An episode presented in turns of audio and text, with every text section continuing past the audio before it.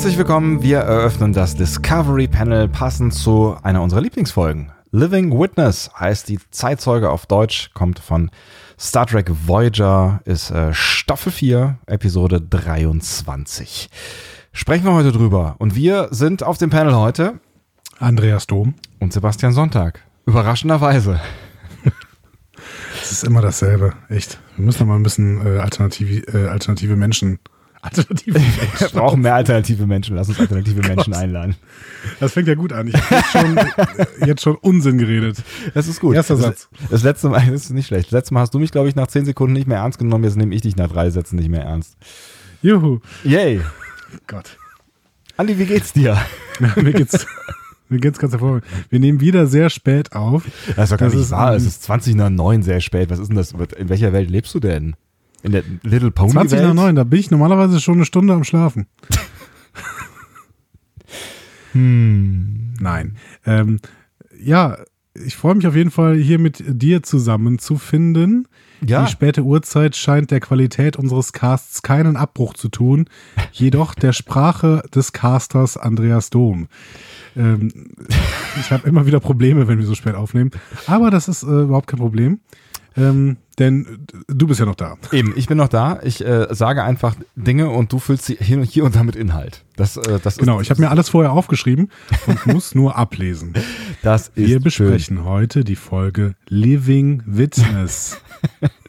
das wird schön. Also ich glaube, es wird schön. Also ich habe das Gefühl, es wird schön. Also es ist ja nicht ohne, ohne Grund, haben wir die Kategorie äh, Lieblingsfolgen für diese Folge aufgemacht.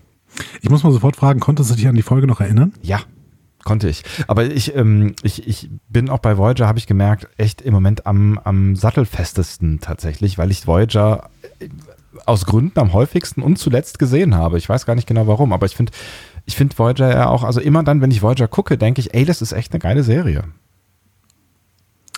Naja, geil. Nein, es ist wirklich eine tolle Serie. Ähm, ich merke immer wieder, dass die Folgen, die wir gerade besprechen und auch einzelne Folgen, die ich mir anschaue, um sie eventuell mal wieder zu besprechen, wirklich gut sind. Also ja. ähm, Voyager hat insgesamt ganz, ganz tolle Folgen.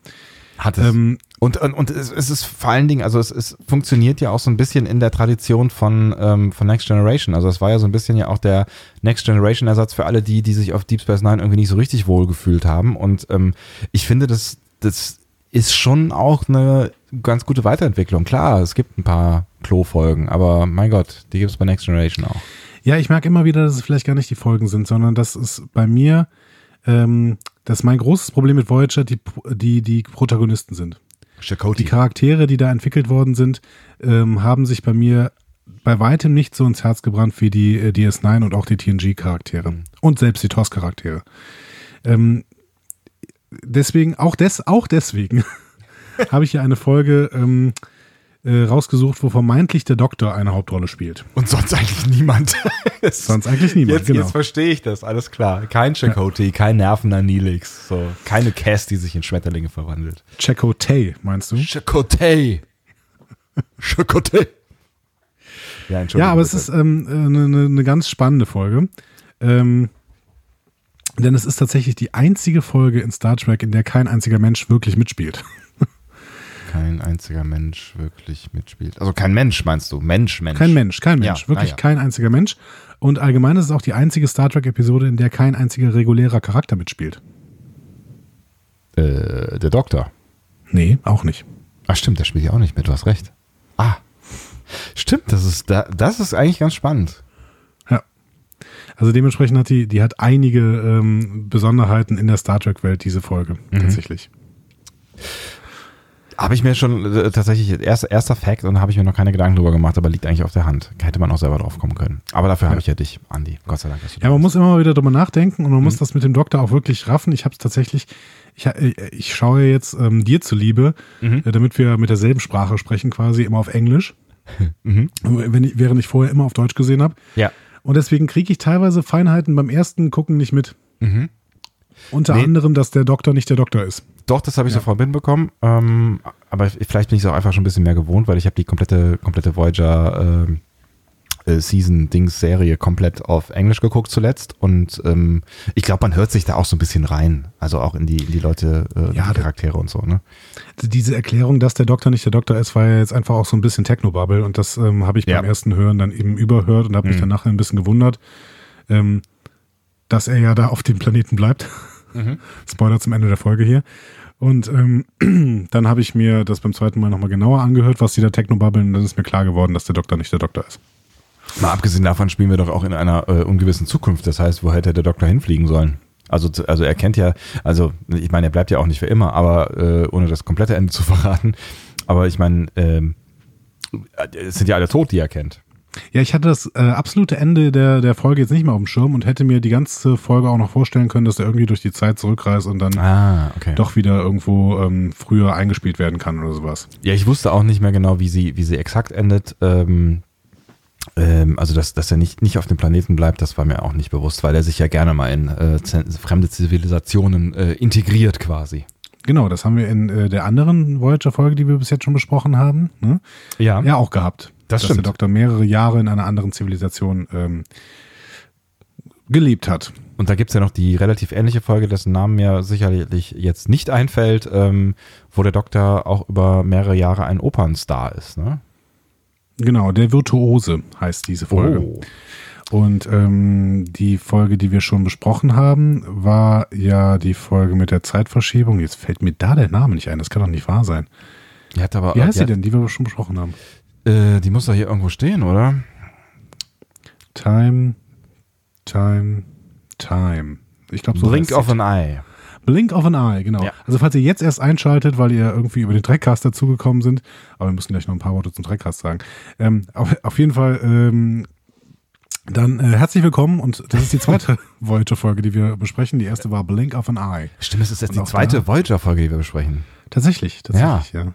Aber wir haben auch erst eine TOS-Folge besprochen, ne? Genau. Wir haben uns relativ lange mit Enterprise aufgehalten. Aus Versehen. Aus Versehen, genau. ähm, ist dir noch aufgefallen, dass ein äh, weiterer Hauptcharakter überhaupt nicht auf dem Screen auftaucht? Also unabhängig davon, dass die ganzen Charaktere ja nicht als reguläre Charaktere mitspielen. Ein weiterer ein, ähm, ein, zweiter, ein Hauptcharakter taucht nicht mal auf dem Screen auf. Was heißt denn auf dem Screen? Was meinst du mit auf dem Screen? Die ist nicht zu sehen. Also ich habe jetzt schon einen Hinweis gegeben, es ist eine Frau. Äh, der Captain? Doch, Hä? Captain Janeway ist zu sehen. In was einer mein? komischen alternativen Fassung. Ach so, jetzt, jetzt, jetzt weiß ich, was du meinst. Ähm, wer ist nicht zu sehen? Lass mich mal kurz drüber Wer ist denn zu sehen? Irgendwie äh, Kim äh, Paris, äh, Chakotay mit einem geilen Komplett-Tattoo und noch einer geileren Frise. Janeway ist zu sehen. Ähm, ähm, ähm, bei Nidix bin ich mir gar nicht mehr sicher. Ist auch äh, zu sehen. Ähm, Cass ist, glaube ich, eh nicht mehr da. Tuvok. Ach bitte, Tuvok ist die ganze Zeit zu sehen. Tuvok? Ja, natürlich. Was macht er denn da? Der steht da rum und ähm, lächelt. Ach stimmt, der macht auch das, so, so Sicherheits, Sicherheits, äh, Sicherheitsbedenken äh, und so äußern. Also nicht zu sehen, ich löse das mal auf, nicht ich, zu sehen ist Bilana Torres. Aber sie wird, sie wird erwähnt. Sie wird erwähnt. Genau. Der Doktor schwärmt kurz von ihr mhm. und sagt, sagt auch noch den schönen Satz, ähm, also dazu später mehr, aber äh, er sagt den, den, schönen Satz, ach, wenn man sie doch ähm, wiederherstellen könnte hier. Mhm. Konnte man nicht, denn als die äh, Folge gedreht worden ist, das war so um die ähm, äh, um die Jahreswende 97, 98. Hat sie ein Kind ähm, bekommen? Genau, sie hatte gerade entbunden quasi. Ach was. Roseanne Dawson. Genau. Ach, lustig. Äh, ihre Kind ähm, Emma Rose Dawson ist äh, 16, am 16. Januar 1998 geboren und dementsprechend äh, die Folge wurde im Januar gedreht äh, und sie hat sich da gerade von der Geburt erholt. Das heißt, die Tochter von ihr ist jetzt mittlerweile 20. Ja, genau. Emma Rose Dawson. Mhm. Ich weiß, dass ah. du das jetzt googelst, aber. Nö, tue ich nicht tatsächlich. ähm, ich habe ich hab mich dann nur gefragt, ähm, oder was heißt das, ich habe mich nur gefragt, aber das erinnert einen daran, dass ähm, die Story ja schon umgeschrieben werden musste. Ne? Das finde ich irgendwie immer ganz witzig, wenn dann ähm, jemand schwanger wird, dass man halt dann immer Stories umschreiben äh, muss. Wer weiß, ob äh, die sonst jemals mit Paris zusammengekommen wäre. Ja, oder ähm, Kira in DS9, die plötzlich schwanger war von O'Brien. ah, ja. Auch eine schöne Geschichte eigentlich. Ja. Super. Oh Gott, da wird eine oh Gott. schwanger, der äh, nicht schwanger werden darf, weil er keine Beziehung hat. Und wenn, eine, wenn er eine Beziehung hat, dann äh, zu einem Wechselbalg. Das heißt, ähm, wir müssen die einfach als Leihmutter für die O'Briens herschreiben. Wann, wann, war denn das hier mit dem, mit dem Sha Shakira, Shakara, Shakara? Shakar, Shakar war, glaube ich, äh, vorher. Obwohl, nee, stimmt, bei der Entbindung ist Shakar dabei, ne? Ich meine auch, die sind, die, der läuft da irgendwie mit rum. Da spielt also, diese komischen Rituale mit. Oh, das weiß ich nicht mehr. Da muss auch Brian doch so komische Sachen machen und so, ne? Stimmt. Ja, genau, genau, irgendwie sowas. Wir schweifen ab. Was Wo du gerade eben von Tuvok geredet hast, wer ist denn eigentlich der Regisseur der Folge? Ähm, bei dieser Suggestivfrage würde ich sagen, es war Tuvok.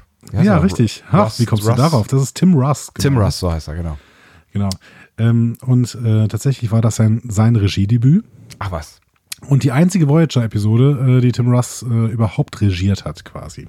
Dann scheint das mit dem Debüt ja gut funktioniert zu haben. Ja, absolut. ähm, der hat später ja irgendwie in dieser Fanserie vor allen Dingen mitgearbeitet, ne? Ich weiß nicht mehr genau, wie die heißt. Die ist auch nicht Kanon, aber es gab mal so eine Fanserie und Tim Russ war da einer der Hauptprotagonisten, hat auch mitgespielt und viel Regie geführt. Nee, da bin ich auch raus. Und ähm, er ist damit auch der dritte mh, hm, Darsteller aus dem Voyager Cast, der eine Episode macht. Und er ist der erste, der nicht Robert heißt. Also vor ihm haben das bereits äh, Robert Duncan McNeil und Robert Picardo gemacht. Hm, ich verstehe. Ja. Ähm, Genau, finde ich ganz schön, dass ich finde ja immer schön, dass diese Darsteller auch mal ein bisschen Regie führen können, dass die diese äh, Directors Class hatten. Mhm, ja. Es wird auch gemunkelt, dass eigentlich Roseanne Dawson da, dran gewesen wäre, aber sie war halt nicht da. Hat die denn mal eine Folge gemacht? Ja, die hat danach relativ viel sogar Regie geführt. Ah, okay. Ähm, und ist heute auch eher als Regisseurin unterwegs. Naja, sie hat ja auf jeden Fall diese Durchsetzungskraft. Also Angenommen, sie ist genauso wie ihr Charakter in Voyager, was natürlich so sein muss. natürlich. Nee, ich glaube, die ist wirklich, die ist eine ähm, ne, ne sehr intelligente und sehr ähm, geschäftige äh, Frau. Ich glaube, die ist in Hollywood wirklich viel unterwegs. Hm. Ich meine auch, dass die in der zweiten Staffel Discovery schon mal gesichtet worden ist. Ernsthaft? Oder dass da, oder dass mit dem, oder dass damit gespielt wird, dass Roseanne Dawson irgendwann mal bei Discovery auf den Regiestuhl rücken wird. Hm, ich habe da irgendwas im Hinterkopf, ich weiß es nicht mehr genau. Muss man noch mal nachliefern irgendwann. Hm. Wir, wir reden ähm, schon relativ viel über die Folge, ohne über die Folge zu reden, aber eigentlich sind wir noch gar nicht dabei, weil eigentlich wollten wir hier noch so ein bisschen äh, Vorgeplänkel machen und äh, Dinge klären, nicht über äh, My Little Pony, worüber wir auch nochmal sprechen müssen. My Little Pony, My Little Pony. Du bist, du bist ein bisschen angefixt, oder? My Little Pony, My Little Pony. Aber eigentlich wollte ich ja gar nicht hier über, ne? Also ich meine, äh, wann, wann starten wir denn unseren Ponycast? es ist uns vorgeschlagen worden, ne? Ich weiß jetzt gar nicht mehr genau. Äh, hat, da, hat, hat jemand auch äh, uns äh, geschrieben, dass es einen, einen Ponycast gibt? Habe ich das richtig in Erinnerung? Ja, tatsächlich. Es gibt einen Ponycast. Finde ich geil. ähm, und ich habe gesehen, dass der sogar, der lief relativ lange. Ich glaube aber, der ist jetzt ähm, beendet worden. Ich glaube 2015 schon. Ähm, und da waren auch äh, deutsche Podcast-Größen, wie zum Beispiel Tim Pritlaff, waren da auch zu Gast Ernsthaft? im Ponycast. Ja. Ah, ist das geil. Naja, gut, aber eigentlich wollte ich ja gar nicht über My Little Pony. Ich dachte, wir machen das vielleicht mal in der News, äh, in der News-Folge oder so. Ja, können oder? wir gerne tun. Oder, okay. oder in unserer Sidestep-Folge, wo wir dann vorher äh, My Little Pony einmal komplett durchgeguckt hab, haben. Gut. Ähm, das ist schon auch ein bisschen äh, punkig, ne? Angepunkt. Ja, ist geil. Das geht so richtig ab, ne? In der Mitte des Songs geht es so richtig ab. Aber es ist, ich finde es ganz geil, dass da wirklich, also es haben uns einige von euch geschrieben, dass da doch ähm, eigentlich eher so, also eigentlich ausschließlich wohlwollende Töne für diese Serie gefunden wurden. Das kann man schon mal festhalten. Ja. Egal. Du kannst, also da, du kannst sie ja mal sichten für uns. ich sichte sie mal komplett. ähm, da wollten wir aber gar nicht drüber reden. Wir wollten eigentlich gar nicht drüber reden. Was wollten wir in der Sidestep-Folge? Da wollten wir auch nicht drüber reden. Irgendwas, über irgendwas wollten wir noch reden. Wir wollten noch irgendwas klären. Wir, wir waren ja gerade schon im Vorgeplänkel der Folge. Sollen wir das gerade nochmal abbrechen? Okay, wir, stimmt, wir reden einfach mal darüber, was wir in der nächsten Woche machen. Ach so, das war's, genau. Genau, das war's. Komm, mein Gott, sind wir doch mal anarchisch jetzt mittendrin. Abbruch, Abbruch. Einfach, einfach mal was Verrücktes Drei machen. Fragen in der Sonntag. Nein, Quatsch. Okay. warte, warte, warte. Ich habe da hier noch irgendwo Was? Wo? Was hast du jetzt? Was? Du musst immer mit deinem Soundboard da rumsuchen, ne? Nee, nee, ich, ich hab, ich, hier, hier steht, ich habe ich hab ja noch so ein paar Sachen drin, aber hier steht tatsächlich irgendwie äh, Red Alert, aber es passiert äh, irgendwie nichts, oder? Hörst du was? Ich höre nichts. Ich höre nichts. Ist aber auch egal. Ähm, wir, letzt, nächste Woche, so. Ähm, wir haben, du, heute ist ja, ähm, solltet ihr das sofort am Tag Ersche des Erscheinens hören, sollte heute der 1. Der Oktober sein. Das ist der Tag der Erscheinung. Der Tag der Erscheinung, der 1. Oktober. Ja. Ähm, und Mittwoch ist ähm, der Tag der deutschen Einheit. Das ist der 3. Das tut Oktober. nichts zur Sache, aber ich wollte. Genau, ist völlig egal. Das ist, völlig, das ist wirklich völlig egal. ja. Ich lese euch noch weiter meinen Kalender vor. Geil. Ähm, Oma Geburtstag. ähm, am 4. Oktober mhm. äh, kommt, der erste, kommt das erste Short Track raus. Bei CBS All Access. Mhm. Das heißt, äh, die, diese, diese Discovery-Auskopplungsserie und die startet mit der Tilly-Folge. Ähm, ja, jetzt haben wir in Deutschland so ein kleines Problem. Äh, also wir denn, haben mehr als ein kleines Problem, ne? Aber ja, ist, in Deutschland ähm, haben wir zurzeit sehr viele Probleme, aber wir haben popkulturell jetzt gesehen, dieses Problem, Netflix hat nämlich gesagt, sie wollen offensichtlich die Shorttracks zumindest nicht jetzt sofort ausstrahlen. Warum eigentlich? Was soll das? Ich weiß es nicht, ich weiß nicht. Irgend, wahrscheinlich irgendeine rechte Geschichte, vielleicht hat CBS das auch einfach nicht verkauft. Ähm, ja, jetzt haben wir ein Problem. Wir beide werden ja wahrscheinlich in der ersten Oktoberwoche durchaus mal eine Geschäftsreise in die USA unternehmen können. Ne? Virtuell ähm, oder real? Real natürlich. natürlich real. Ähm, real. Die Frage ist, ob unsere Hörer mitreisen könnten. Liebe Hörerinnen also, und Hörer, könnt ihr euch vorstellen? HörerInnen natürlich, Entschuldigung. Ja. Ähm, Montag, der 8. Oktober würde es für euch Sinn ergeben, dass wir dann den ersten Short-Track, die können uns jetzt nicht antworten, ne? Die, das, ist, das, ist, das ist das Problem bei ähm, dieser Podcast-Geschichte. Also, das, ist, das kenne ich auch aus dem Radio. Wenn man Fragen stellt, dann kommen meistens keine Antworten und wenn Antworten kommen, dann nur von Leuten, von denen man sie nicht haben will, wie Redakteure oder irgendwelchen Leuten, die am Studio vorbeilaufen. Sebastian? Hm? Weißt du was? Was? Wir sind ja nicht irgendwie, also wir, wir haben ja keine Werbung oder so, ne? Wir haben keine Werbung, nee. Wir, wir sind ja irgendwie nicht auf Klicks angewiesen, oder? Was passiert denn jetzt? Wenn wir keine Werbung haben und nicht auf Klicks angewiesen sind, warum dann, ja. sollen wir das denn nicht einfach machen? Und wenn es dann keiner hört, dann ist es doch eigentlich egal, oder? Es ist eigentlich völlig egal. Es ist tatsächlich, also das, im Worst Case hört ihr uns einfach eine Woche nicht und wir machen danach einfach die nächste Lieblingsfolge. Und ähm, im Worst Best Case hört ihr, wenn ihr uns einfach nicht hört, dann einfach diese Folge nach, wenn ihr dann irgendwann das erste Short Track geguckt habt, wenn es denn irgendwie in Deutschland verfügbar ist. Oder ihr fahrt einfach mit uns in die USA. Das könnt ihr euch überlegen. Genau, wir laden euch alle ein. Ja. Okay, ähm, dann machen wir das einfach. Sollen wir denn sind schon das, ankündigen? Sind das eigentlich so Sätze, äh, für, für, für, die man haftbar gemacht werden kann? Ist das eine rechtlich verbindliche Aussage gerade gewesen? Ja, wenn wir in den USA sind, dann können wir dafür haftbar gemacht werden. Ich glaube, in Deutschland nicht. Ich, für, für das Einladen meine ich. Kann sich jetzt jemand, es gab doch mal so Geschichten, die sich, Leute, die sich bei Gewinnspielen eingeklagt haben, weil sie irgendwas Falsches versprochen haben. Können sich Menschen jetzt einklagen und sagen, die vom Discovery Panel haben versprochen, dass sie uns alle einladen in die USA? Nee, weil mit dem Begriff Einladung ist nicht gleichzeitig auch der Transfer ähm, inbegriffen. Wir laden euch in den USA ein. Das war Genus-Geschichte, habt ihr falsch gehört. Wir laden euch in den USA ein zu einem Kaltgetränk Wir können Wahl. auch in die USA einladen bei eigener Anreise. also, jetzt mal rein rechtlich gesehen. Sind da Anwälte da draußen, die uns vielleicht vertreten können? jetzt, schnell. Jetzt. Bitte, wir haben Bedarf. Okay, also wir legen ähm, fest. Genau ähm, äh, am Montag, den 8. Oktober, hört hier, hört hier, boah, boah, Am Montag, den 8. Oktober, hört ihr Dankeschön. hier die Besprechung der ersten Shorttrack-Folge, wollte Andi sagen. Genau, und äh, die trägt den Titel. Was bin ich gut vorbereitet? Ähm, Tilly and the Unknown. Surrocation, irgendwas. Ach, verdammt, Moment. Lieber Björn Sülter, ich lese kurz deinen Artikel. Runaway. Sie heißt Runaway. Runaway. Ja. Runaway heißt auch ein Song von Jamiroquai. Das aber nur am Rand. Ich hatte gerade an, an, an ähm, einen anderen Song namens Runaway gedacht. Wie heißt der? Ist er von Billy Joel? Wie der heißt, ist eine gute Frage. Runaway, glaube ich. okay. ah, Wie ist denn das hier? Sie das, uh, she's a little runaway. Oh, kenne ich auch. Es ist irgendwie 80er oder 90er oder sowas, ne? Das hört man immer so auf äh, im, im, im äh, Lokalradio. Lokalradio ist was, was wir in NRW haben. Sollte nee, das ist das. Moment, kommen. das ist doch, das ist doch Bon Jovi, glaube ich, oder? Echt? Das, ich glaube, das ist Bon Jovi. Bon Jovi.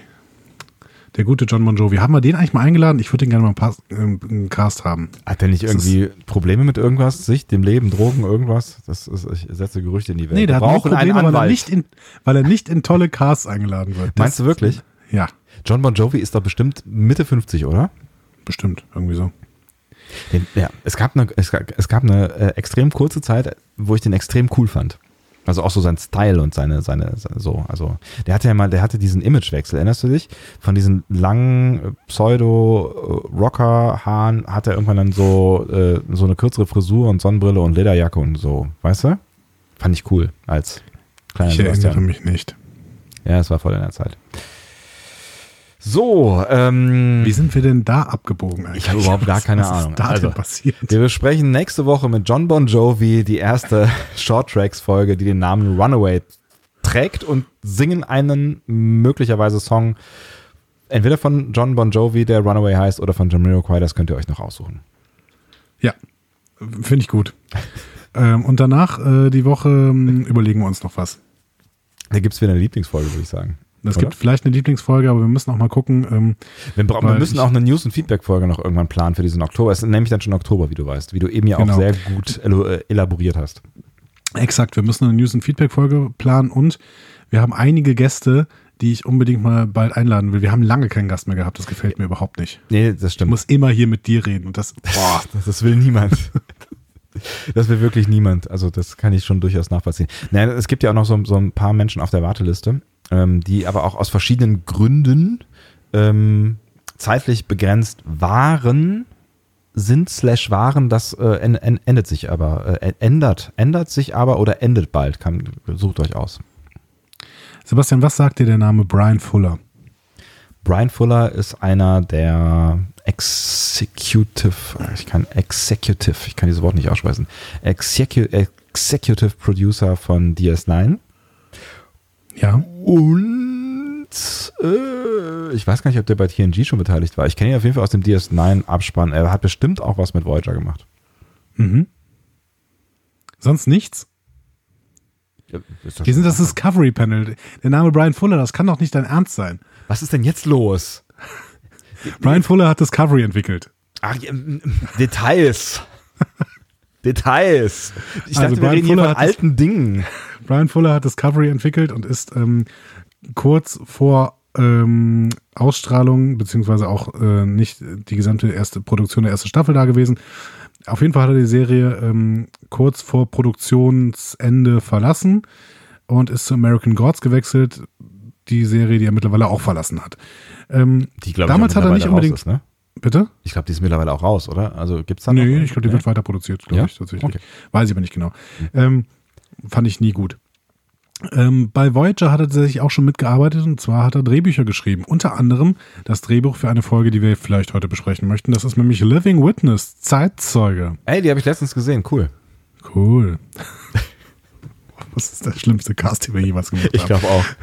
Wir sollten nicht mehr so spät casten, du hast völlig recht.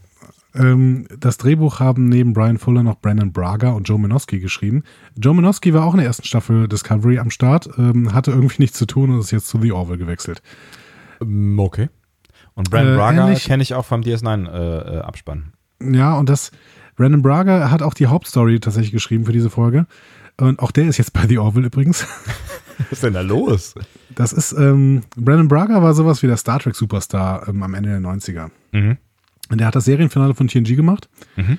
äh, und danach an über 100 Folgen mitgearbeitet, war teilweise hauptverantwortlich für das ganze Franchise. Also der war der Alex Kurtzman äh, mit Star Trek Vergangenheit. Also, ähm, also, der jetzige Alex Kurtzman quasi. Ja, beziehungsweise ja, stimmt. Jetzt mittlerweile hat Alex Kurtzman ja eine kleine Star Trek Vergangenheit, ja. Ähm, Der, der war vor allen Dingen bei Enterprise, war dann zusammen mit Rick Berman hauptverantwortlich. Mhm. Und ähm, zu späteren Enterprise-Zeiten gab es dann relativ viel Kritik an äh, Rick Berman und Brandon Braga, weil die so ein, mehr oder weniger den Ruf bekamen, immer größeren Einheitsbrei abzuliefern. Mhm. abzuliefern. Und deswegen hat er Manikoto irgendwann übernommen Mhm. bei Enterprise. Ne? Du erinnerst dich, das haben wir irgendwann mal äh, im Rahmen von Enterprise kurz besprochen. Ich erinnere mich dunkel, ja. Ähm, und mit Manikoto hat Braga dann auch, auch noch zusammengearbeitet, nämlich bei deiner äh, Lovely Action-Serie äh, 24. Die immer wieder, also, ja, okay. Nein, nein, die ist ja, die ist ja gut. Ich mag sie ja schon. Staffel 7 haben die beiden zusammen gemacht. Ach, guck mal einen an. Dann hat äh, Braga Flash Forward gemacht. Ich meine, das hast du mir auch mal empfohlen irgendwann. Ja, war ziemlich, ich fand, ich fand die Idee eigentlich echt ziemlich, äh, ziemlich cool. Ähm, ich glaube, da ist nur eine Staffel von gemacht worden, ne? Und deswegen Ich hat die glaube auch, Serie, hm.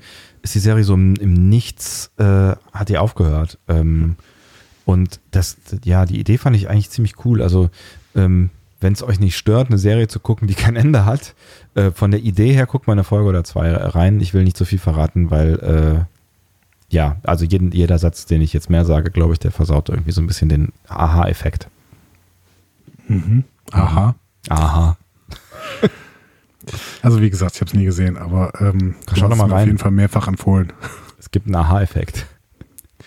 Du hast mir, du hast mir auch irgendwann mal Battlestar Galactica empfohlen und ich habe das dann äh, jahrelang missachtet, bis ich es dann irgendwann geguckt habe und angefangen habe zu lieben. Vielleicht sollte ich Flash Forward wirklich mal sehen, aber es ist nur eine Staffel, ne? Das ist nur eine Staffel und es sind noch gar nicht so viele Folgen. Acht oder neun oder sowas. Und es ist, es hat leider echt keine, kein Ende, diese Geschichte. Das ist echt Schade. ein bisschen, bisschen schade, weil sie hat Potenzial gehabt. Habe ich auch bis heute nicht verstanden, warum die das. Ähm, So ähnlich ging es Brandon Braga dann aber auch noch bei Terra Nova. Die Mhm. Serie habe ich mal angefangen. Fand Ich ich auch nicht. so schlecht. So ein bisschen eben ähm, Besiedelung einer äh, neuen Welt durch Menschen. Ein bisschen Sci-Fi, aber auch ein bisschen ja, Fantasy durchaus dabei. Ähm, und Salem hat er noch gemacht. Die war sehr trashig. nicht gesehen. auf Sci-Fi. Mhm. Muss man sich auch nicht angeguckt haben. Es ging halt um dieses äh, Hexendorf und um Hexen und so. Aber ähm, sehr, sehr trashig. Aber hat ab und zu auch mal ein bisschen Spaß gemacht. Ich habe ab und zu da mal reingeschaut. Okay. Ja, wie gesagt, und heute arbeitet Braga bei The Orville, das wir ja auch bald besprechen werden. In Was wir einem bald Discovery besprechen Panel Sidestep. Ich bin gespannt, wann das passiert. Ich bin gespannt. Du hast auch noch immer nicht zu Ende gesehen, ne? The Orville habe ich noch gar nicht angefangen. Okay, gut. Du hast, du sagst mir auch jedes Mal, wenn wir über The Orville sprechen, ähm, du hast irgendwie in eine Folge reingeguckt und äh, hast angewidert ausgeschaltet. Nee, Das, das habe ich erfunden, aber, ähm, Das hast du erfunden. aber äh, ehrlich gesagt, Begeisterung für die Serie habe ich bisher noch nicht rausgehört bei dir. Lass mal abwarten, bis wir den Discovery Panel Sidestep gemacht haben. Und Ja, dann ich- äh, gucken wir da- mal. Ich habe ja jetzt auch schon Vielleicht nennen wir uns gehört, danach um. in Orville Panel. Das ist ein ganz komischer Name, ne? Orville Panel. Wir benennen uns nicht um. Das, hat, das, das Thema hatten wir letzte oder vorletzte. Folge schon. Wir benennen discovern ja. Orville. Wir discovern Orville. So. Und ähm, ich habe ja ja auch sagen lassen, oder wir haben schon drüber gesprochen, dass, äh, dass äh, The Orville im Gegensatz zu Discovery, was ähm, ernst anfängt und offensichtlich ein bisschen lustiger wird, äh, The Orville genau den umgekehrten Weg geht, nämlich äh, lustig anfängt und ernster wird nach hinten raus. Das könnte es natürlich äh, möglicherweise, zumindest wenn der slapstige, slap, slapsticke, slapsticke, ist das, ist das ein äh, Adjektiv? Slapstickige. slapstickige, das, ja, so klingt besser. Ähm, Humor, äh, den wir dann bei Discovery in dem Trailer gesehen haben, auch der The Orville Humor, Humor ist, könnte das zumindest für mich die Serie retten, wenn es am Ende ein bisschen ernster wird. Hat jemand diesen Satz verstanden? War es überhaupt ein Satz? Absolut. Aber me- meinst du, das könnte vielleicht so ein Kreis sein? Also The Orville entwickelt sich so lange, bis äh, es zur Battle at the Binary Stars kommt und äh, Das wär, Discovery entwickelt sich so lange, bis sie bei der ersten Folge The Orville sind. das, ich fände es sehr witzig. Ja, aber das sage ich vielleicht Deswegen ist Joe Manowski für beide Serien. Der, der, hat das, der hat das so geschrieben. Und da kommt eins zum anderen. Unglaublich. Wir haben wieder was aufgedeckt. Wieder was discovered hier. Ja, Discovery Panel. Schalten Sie wieder ein. Sollen wir mal in die Folge reingehen? Warum eigentlich? Haben wir alles Wir geklärt? sprechen was jetzt erst seit einer Dreiviertelstunde oder sowas. Äh, äh, War da nicht noch irgendwas, was wir klären wollten? Trackcast? Lass es am Ende machen. Okay. Lass am Ende ein äh, Requiem für den Trackcast sprechen. Ein Requiem. Ja. Das, das ist mir zu melodramatisch. Egal, also auch darüber sprechen wir später. Nun gut. Gehen wir in die Folge. Living Witness, Zeitzeuge, Regie Tim Russ haben wir schon geklärt. Story Bren Braga. Exakt. In Szene 1 steht Janeway, die offensichtlich beim Friseur war, ähm, in ihrem verdunkelten Quartier und rationalisiert fröhlich Gewalt. Ich finde es schön, hast, hast, du auch auf den Nagellack geachtet? Ich weiß, warum du das sagst, aber es klingt so absurd. Die offensichtlich beim Friseur war. Sie hat eine schöne neue Frisur. Hat mir ja. echt gut gefallen. Sieht ein bisschen so aus wie ihre eigene äh, Rolle in ähm, Orange is the New Black, finde ich. Hm. Mhm. Ähm, also Janeway erzählt dann so ein bisschen was davon, dass sie Stärke repräsentieren möchte und ähm, verkauft dies auch irgendeinem Vertreter einer fremden Spezies, der neben ihr steht, als Philosophie der Föderation. Mhm. Und das Alien stimmt ihr natürlich zu, ja, das ist richtig. Mhm. Also ich habe ich habe noch ein paar ähm, Beobachtungen bei Janeway gemacht. Die hat keine Abzeichen oder irgendwelche Badges. Mhm. Ähm, die hat kein graues Shirt mehr unter, unter der Uniform. Das ist jetzt schwarz. Ne? Man mhm. trägt jetzt schwarz. Schwarz ist das neue Grau. Und sie trägt auch schwarze Handschuhe. Das ist mir als allererstes aufgefallen. Ähm, das, das sieht schon irgendwie, ich weiß gar nicht, warum das so ist, aber so schwarze Lederhandschuhe sehen irgendwie immer martialisch aus. Hat das irgendwie was, was mit, mit, mit NS-Zeit zu tun? Ich weiß gar nicht genau. Ich weiß nicht. Ich glaube, das ist auch so ein, ähm, so ein Verbrecherding was uns äh, von Hollywood seit 100 Jahren erzählt wird. Verbrecher ja. tragen immer schwarze Handschuhe. Aber ich habe auch immer keine Fingerabdrücke hinterlassen natürlich. Ja, ist ja klar, aber das, äh, ich habe da, ich hatte da in dem Zusammenhang irgendwie sowas Uniformes vor Augen. Ich meine, sie, sie trägt halt auch eine Uniform, aber ne, also irgendwie sowas so wie Regime, böse Uniform, schwarze Handschuhe, so. Ja. Ist auf jeden Fall, ähm, steht dir das ganz gut, ne? Also diese, diese Dark Janeway quasi. Ja, sie, sie verkörpert das tatsächlich auch äh, dann so für den ersten Moment auch ganz gut. Ja. Und äh, dieses Alien will, ähm, das äh, stellt sich dann im weiteren Gespräch raus, dass die Voyager im Konflikt mit einer anderen Spezies auf ihrer Seite stehen. Mhm. Und äh, dafür verspricht er dann Janeway so einen Zugang zu einem Wurmloch in der Nähe mit der Option, ähm, dadurch ähm, zum Alpha-Quadranten zurückzufliegen, mhm. so fliegen zu können zumindest. Und ähm, Janeway akzeptiert das Angebot. Also wir sehen hier eine kalte, ähm, kaltherzige, gewalttätige Janeway. Was hat sie bloß so ruiniert? Oh, popkulturelle Musikzitate. Ich ähm, habe kurz, also ähm, ich wusste, als ich die vorgeschlagen hatte, wusste ich schon, was Living Goodness ist, weil ich sie zu dem Zeitpunkt schon gesehen hatte. Ja. Ähm, aber vorher hatte ich die halt einfach mal so auf gut Glück geguckt, weil ich gesehen hatte, dass sie ganz gut bewertet ist. Mhm. Und ich habe dann kurz gedacht, Moment mal. Voyager war nie im Spiegeluniversum, oder? Mhm. Ich glaube, ich war ein bisschen nee. verwirrt. Ja, weil sie halt, ne, also das ist eigentlich genau bei den ersten zwei Sätzen klar, dass ähm, dass das nicht die Janeway sein kann, die wir kennen. Ne? Also sie, sie handelt ja in, also in, aus jeder ihrer Pore spricht nicht Föderation, nicht Janeway, die wir, die wir halt sonst irgendwie so kennen, weil die ja wirklich eher eine, eine sehr rationale Verhandlerin ist und ähm, dieses Verhalten halt ein ganz anderes. Captain Catherine Lorca. Bisschen schon, ne? Ja.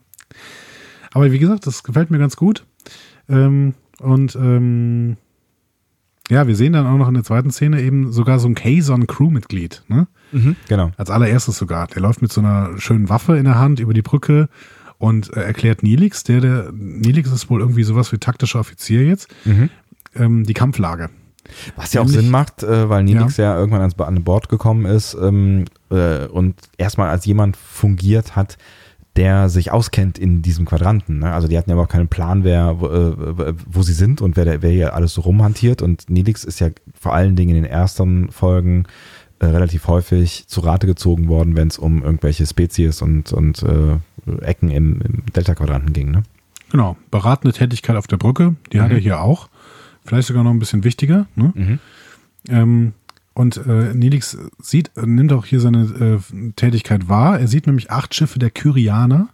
Das sind diese feindliche Spe äh, Spezies, von der vorher dieses andere Alien gesprochen hatte. Mhm. Die sind im Anflug. Und Janeway ruft die kurz und stellt sich als Captain des Kriegsschiffs Voyager vor. mhm.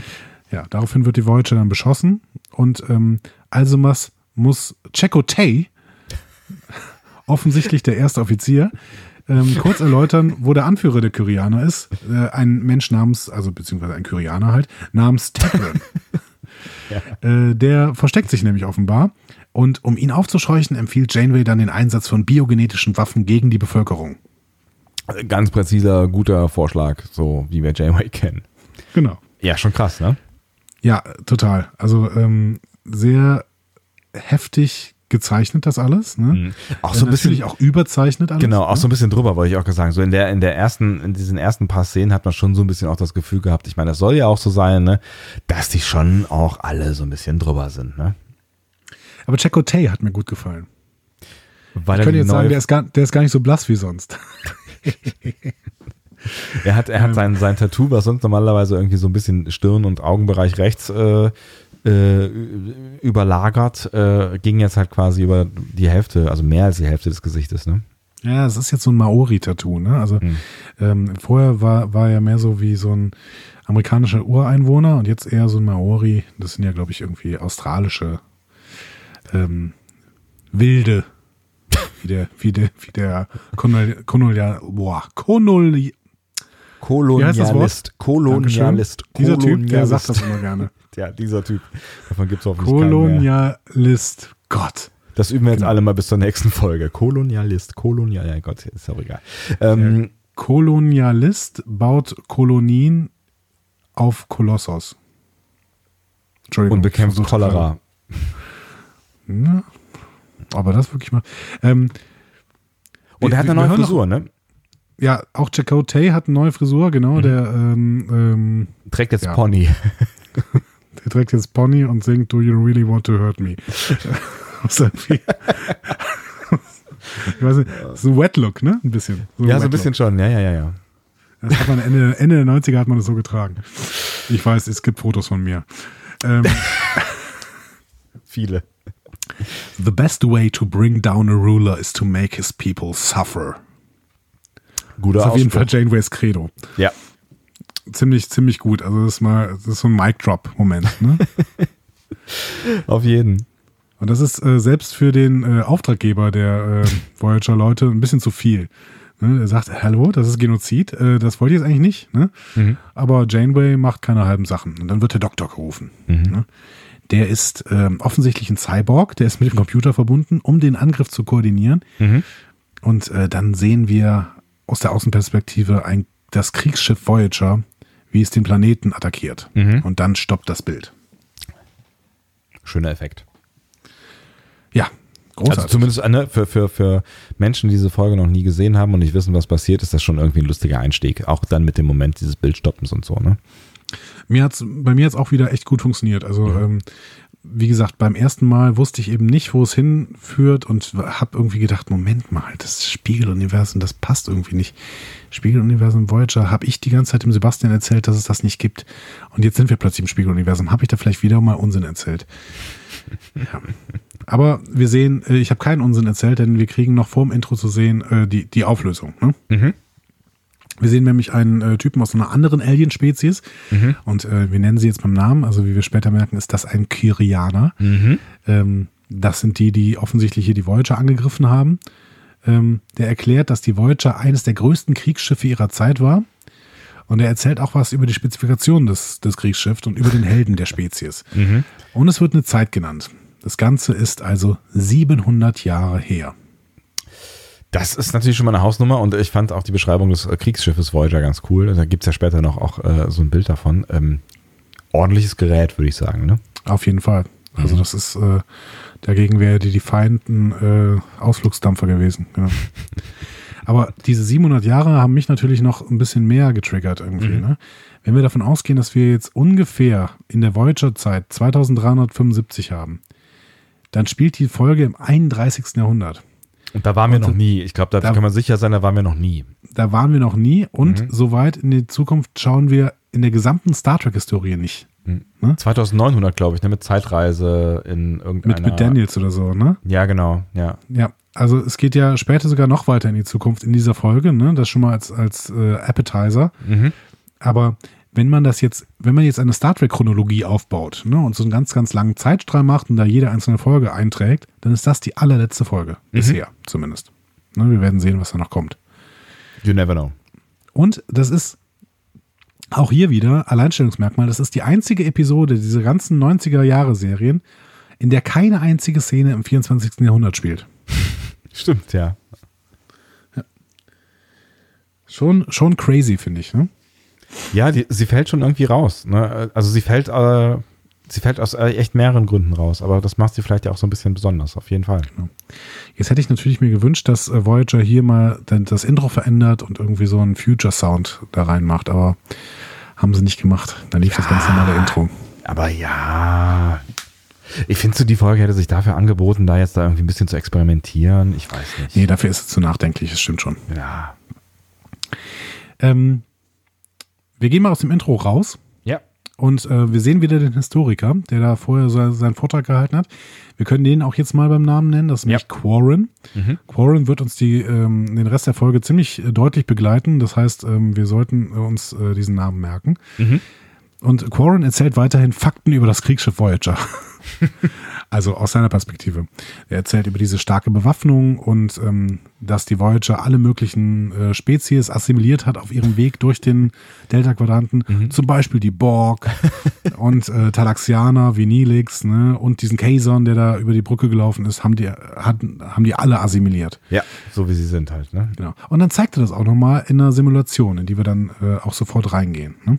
Mhm. Ähm, in der Simulation äh, beschwert sich Janeway gerade bei Tuvok darüber, dass die, äh, dass Janeway so lange warten muss, ne? bis äh, so viele Leute sterben. Also Tuvok sagt schon, ja, wir haben bald eine Mortalitätsrate so von 200.000, aber jetzt gerade sind wir bei 20.000 und Janeway sagt, naja gut, ähm, warum denn so lange warten? Ja, warum lässt du mich immer so lange warten irgendwie? Ne, es ja. ist äh, auch ein irgendwie ein fieser Moment. Und dann grinst der Vulkanier. Auch, glaube ich, zum ersten Mal und zum letzten Mal, dass Tuvok grinst. Ähm, ähm, ja, wobei er hat sich mal echt ausspielen. Hat er nicht auch noch irgendwelche äh, Psycho-Folgen? Hat nicht jeder Kling, äh, jeder Vulkanier in irgendeiner äh, Serie irgendwelche Psycho-Folgen, wo er irgendwelche anderen Dinge tut? Weiß ich gar nicht mehr. Ähm, ist der, geht er auch irgendwann ins Ponfar? Ich glaube nicht. Nee, ich glaube, er geht nicht ins Ponfar, aber ich erinnere mich schon irgendwie an eine Folge, wo er mit seiner Fassung ringt, aber das hat, glaube ich, andere Gründe. Ich weiß aber gar nicht mehr, welche. Da gibt es mal nicht eine Folge, wo Tuvok nicht er selbst ist. Tuvix. Ja, da ist er auch nicht er selbst, das ist korrekt. aber anders. Naja, aber ich, ich kann mich zumindest nicht an, an, an keiner erinnern und ähm, finde es schön, dass Tim Russ sich hier mal ausspielen darf was natürlich auch leicht seine Begrenzung zeigt. Aber ähm, gut, also er grinst auf jeden Fall und entschuldigt sich bei Janeway und will jetzt mit doppelter Angriffsstärke weiter Bomben werfen. Also auch hier eine äh, Bad Kai, Bad Guy Tuvok. Wer ist denn dieser Bad, Kai? Bad, Bad Kai. ist du Bad Kai? Stunde kost. Ähm, egal. Bad Guy Tuvok, den wir hier sehen, auf jeden Fall, der Freude hat, ähm, am Menschen töten, wie irgendwie alle da, ne? Ja, außer dieser Botschafter und Auftraggeber der Voyager. Den der hat den kalten Schweiß auf der Stirn, echt. Genau. Also wir können ihn jetzt auch mal beim Namen nennen. Äh, das ist ähm, Dalet, ein Vaskaner. Und ähm, Dalet protestiert und prangert erneut den Genozid an.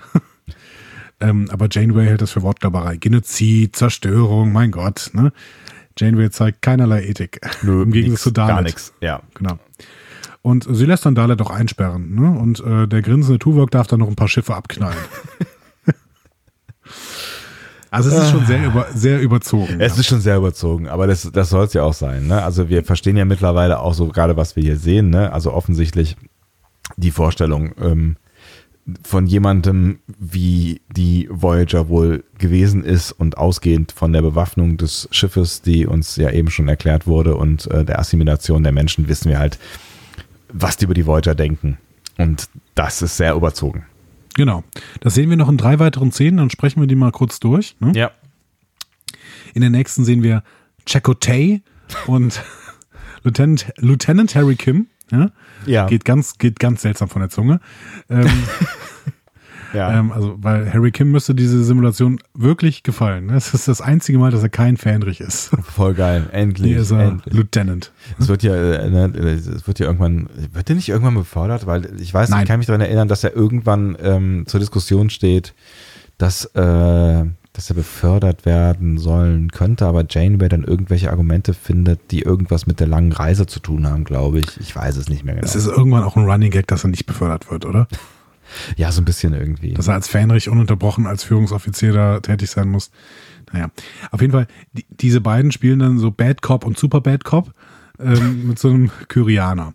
Die wollen mich herauspressen, wo sich deren Leader Tedron aufhält und dann mhm. schlagen sie ähm, abwechselnd quasi auf, auf dessen Kopf von diesem Kyrianer. Was man halt so macht. Genau. Aber dann kommt der Doktor rein hm, mit ganz dünnen Pupillen. Ähm, also ähm, die auch nochmal hier unterstützen, zu sagen, dass der Doktor ein böser Cyborg ist, quasi. Mhm, ja. Und der verpasst dem Gefangenen dann so eine Art Folterserum. Ne? Also und auch mit Freude, ne? Also schmerzhaft ist. Ja. Alle, alle mit Freude, ne? Er kommt dann so rein und sagt dann irgendwie, ich weiß nicht mehr, was er genau sagt, aber so, so nach dem Motto so, ach, was macht ihr euch hier irgendwie die, die Finger schmutzig, wenn man doch hier irgendwie, ich habe hier noch was viel Besseres, Leute, mach mal Platz und äh, so, ne?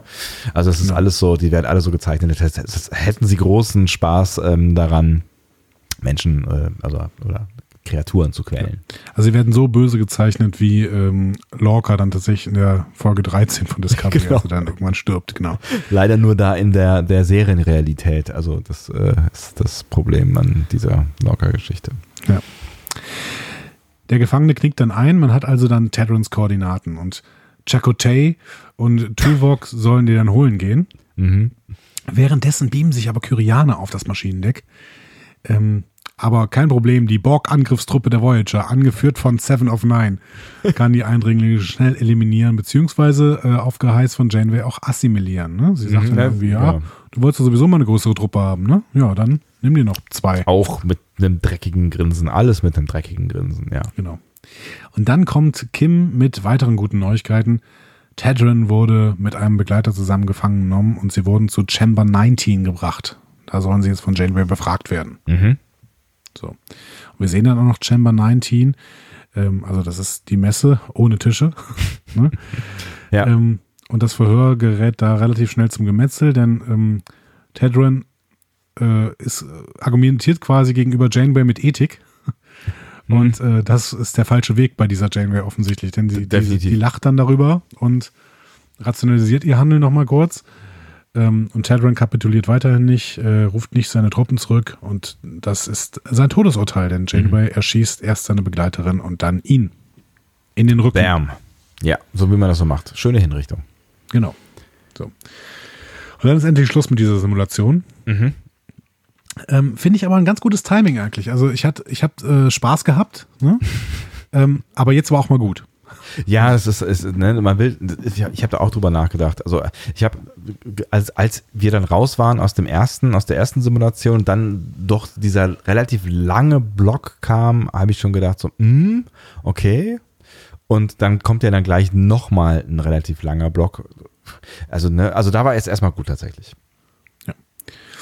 Also mir hat das, mir hat das wirklich gut gefallen, weil ich finde, die, die, dass es zeitlich ganz gut funktioniert hat ja. dass sie nicht noch mehr gebracht haben. Ja, auf jeden Fall. Ja. Ähm, Quarren erzählt dann noch äh, über die Voyager, dass äh, die, die Voyager quasi seine Spezies im Jahrhunderte zurückgeworfen hat und bis heute dann eben ein Kampf um Gleichberechtigung tobt. Mhm. Und dann beendet er seinen Vortrag. Mhm. Wir sehen dann in der Halle noch einen Torpedo der Voyager. Mhm. In diesem Moment war für mich dann doch die Frage, hat die Voyager eventuell wirklich in den Kampf eingegriffen und damit die oberste Direktive verletzt? Ähm, und ist die Simulation eventuell nur so eine Art Extremisierung, aber realer Vorgänge? Ja.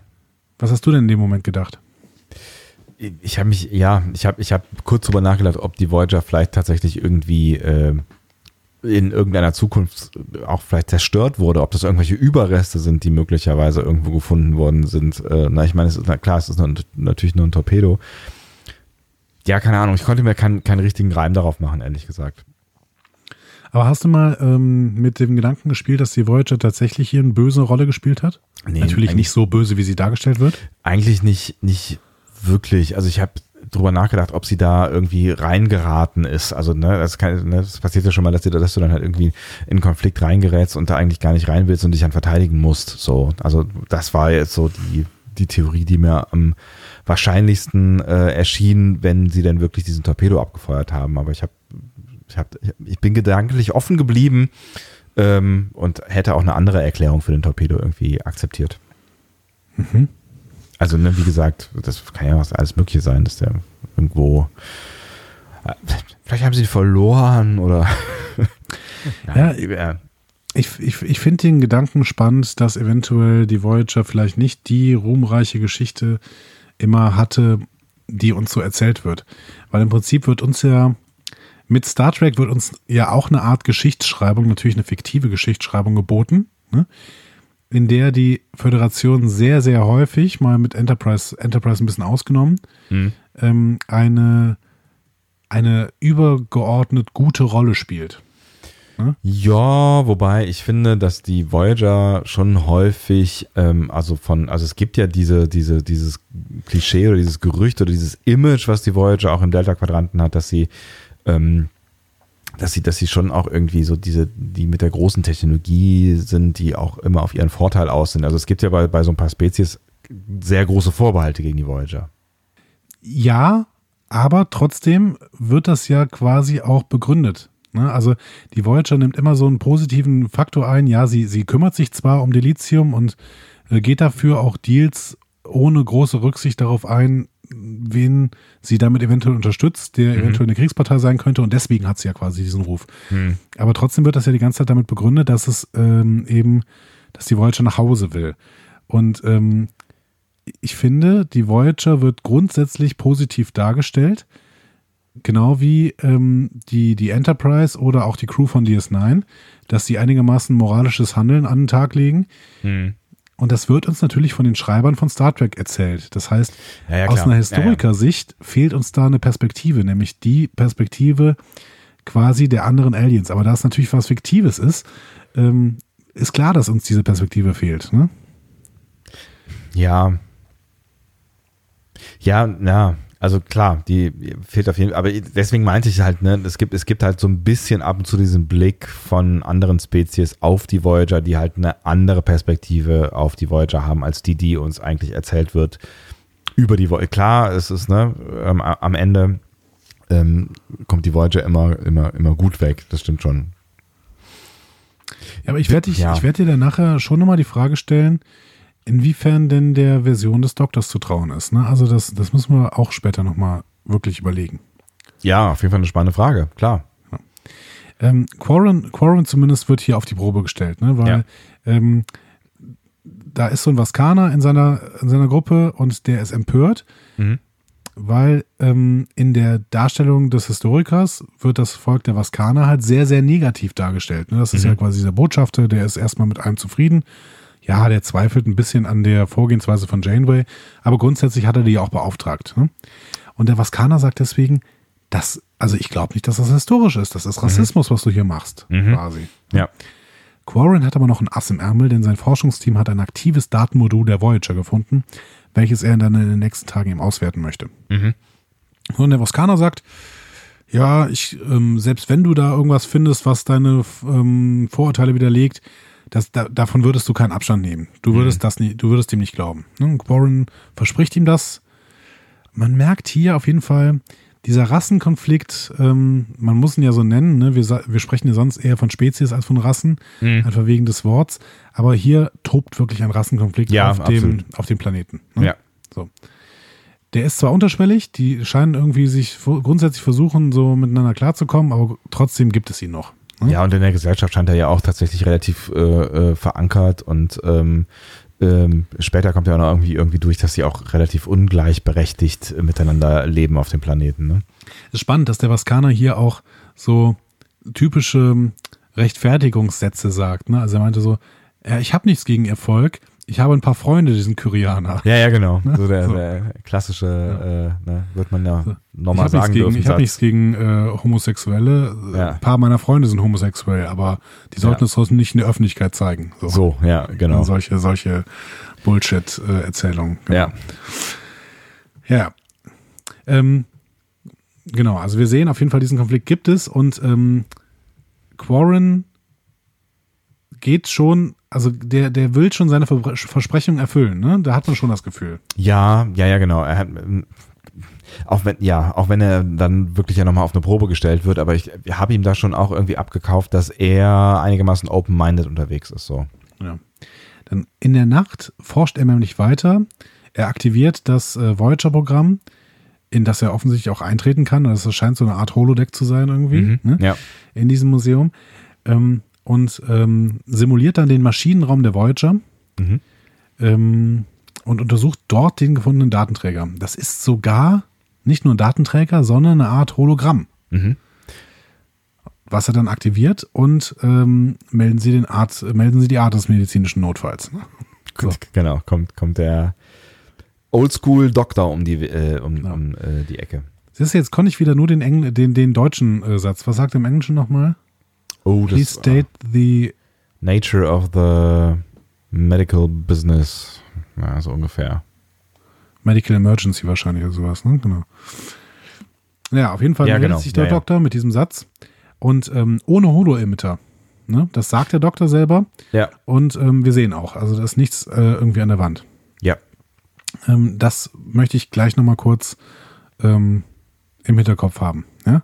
Ja, also aus verschiedenen Gründen, genau. Genau. Denn, ähm, also, der war in einer Art Backup-Modul gespeichert, der, welches wohl irgendwie gestohlen worden ist oder abhanden gekommen ist. Das, Ähm, also das, das äh, frage ich mich tatsächlich, ne? Aber gut. Ähm, Wie, also wo, wir haben eben über den Torpedo geredet, aber wie kommen die an dieses Ding ran, so, ne? Ja, die Karianer haben halt irgendwie so äh, Raiding-Truppen irgendwie, ne? Und die haben dann halt irgendwann mal was erbeutet. Hm. Ähm, dass der Doc aber überhaupt ein Backup-Modul hat, wird allerdings nur in dieser Folge gesagt. Ja. Ne? So. Aber gut. Ähm, Ja, ich, äh, vor allen Dingen, weil es auch Folgen gibt, wo es ja auch um die Existenz des Doktors geht, ne? Also genau. Und wenn er dann ein Backup-Modul gehabt hätte, wäre das ganz gut gewesen. So. äh, richtig, ne? Also ich weiß nicht, also sich irgendwie irgendwann mal verliebt oder gab es auch nicht irgendwie. Also äh, ne, es geht, ich glaube, es geht in ein paar Folgen darum, dass, ähm, dass möglicherweise der Doktor kaputt geht. Aber gut. Details. Ist vielleicht nicht ganz einheitlich. Ja. Ähm, Quarren klärt ihn dann erstmal über die Zeit auf und erklärt den Doktor zum, hier kommt der Episodentitel, Living Witness, also zum Mhm. Ja. Zeitzeugen. Der Doktor rennt äh, verstört weg und landet im Museum. Und da habe ich mich gefragt, ohne Hole-Emitter? Der rennt Ja. doch aus der Simulation da raus. Habe ich nämlich auch gedacht, da war ich auch total irritiert. Also ich hätte nämlich gedacht, als er auf die Tür zugelaufen ist, ähm, hätte ich gedacht, dass er dann da äh, halt verschwindet, ne? Wie man das halt vermuten würde. Ja, Habe ich auch nicht verstanden. ist nicht passiert. Keine ist nicht Ahnung. passiert. Entweder ist der Raum voller Holo-Emitter. Ja, es ist ja auch keine, kein Holodeck, ne? Also ähm, der, der, der, dieser Quarren sagt ja, das ist quasi, es ist kein Holodeck, es ist ein Museum und das hier ist eine Simulation. Aber ob das jetzt ein technischer Unterschied ist, wird da uns nicht erläutert. Ne? Nee, verstehen tut man es nicht so ganz, aber ich glaube, man kann das an der Stelle, ich glaube, man kann es einfach nur hinnehmen quasi. Ja. Ja. Der Doktor fragt sich auf jeden Fall jetzt, was mit ihm passieren wird. Ne? Und er überlegt dann auch, ob er ein holographischer Rip Van Winkle werden wird. Mhm. So, Google. äh, Rip Van Winkle äh, ist eine Figur des Schriftstellers Washington Irvin. Mhm. Ähm, und die gleichnamige, Kurz, gleichnamige Kurzgeschichte gilt als eine der ersten Kurzgeschichten der amerikanischen Literatur. Die ist nämlich in so einem Band von, von Washington Irving erschienen. Der hat damals immer unter einem Pseudonym geschrieben.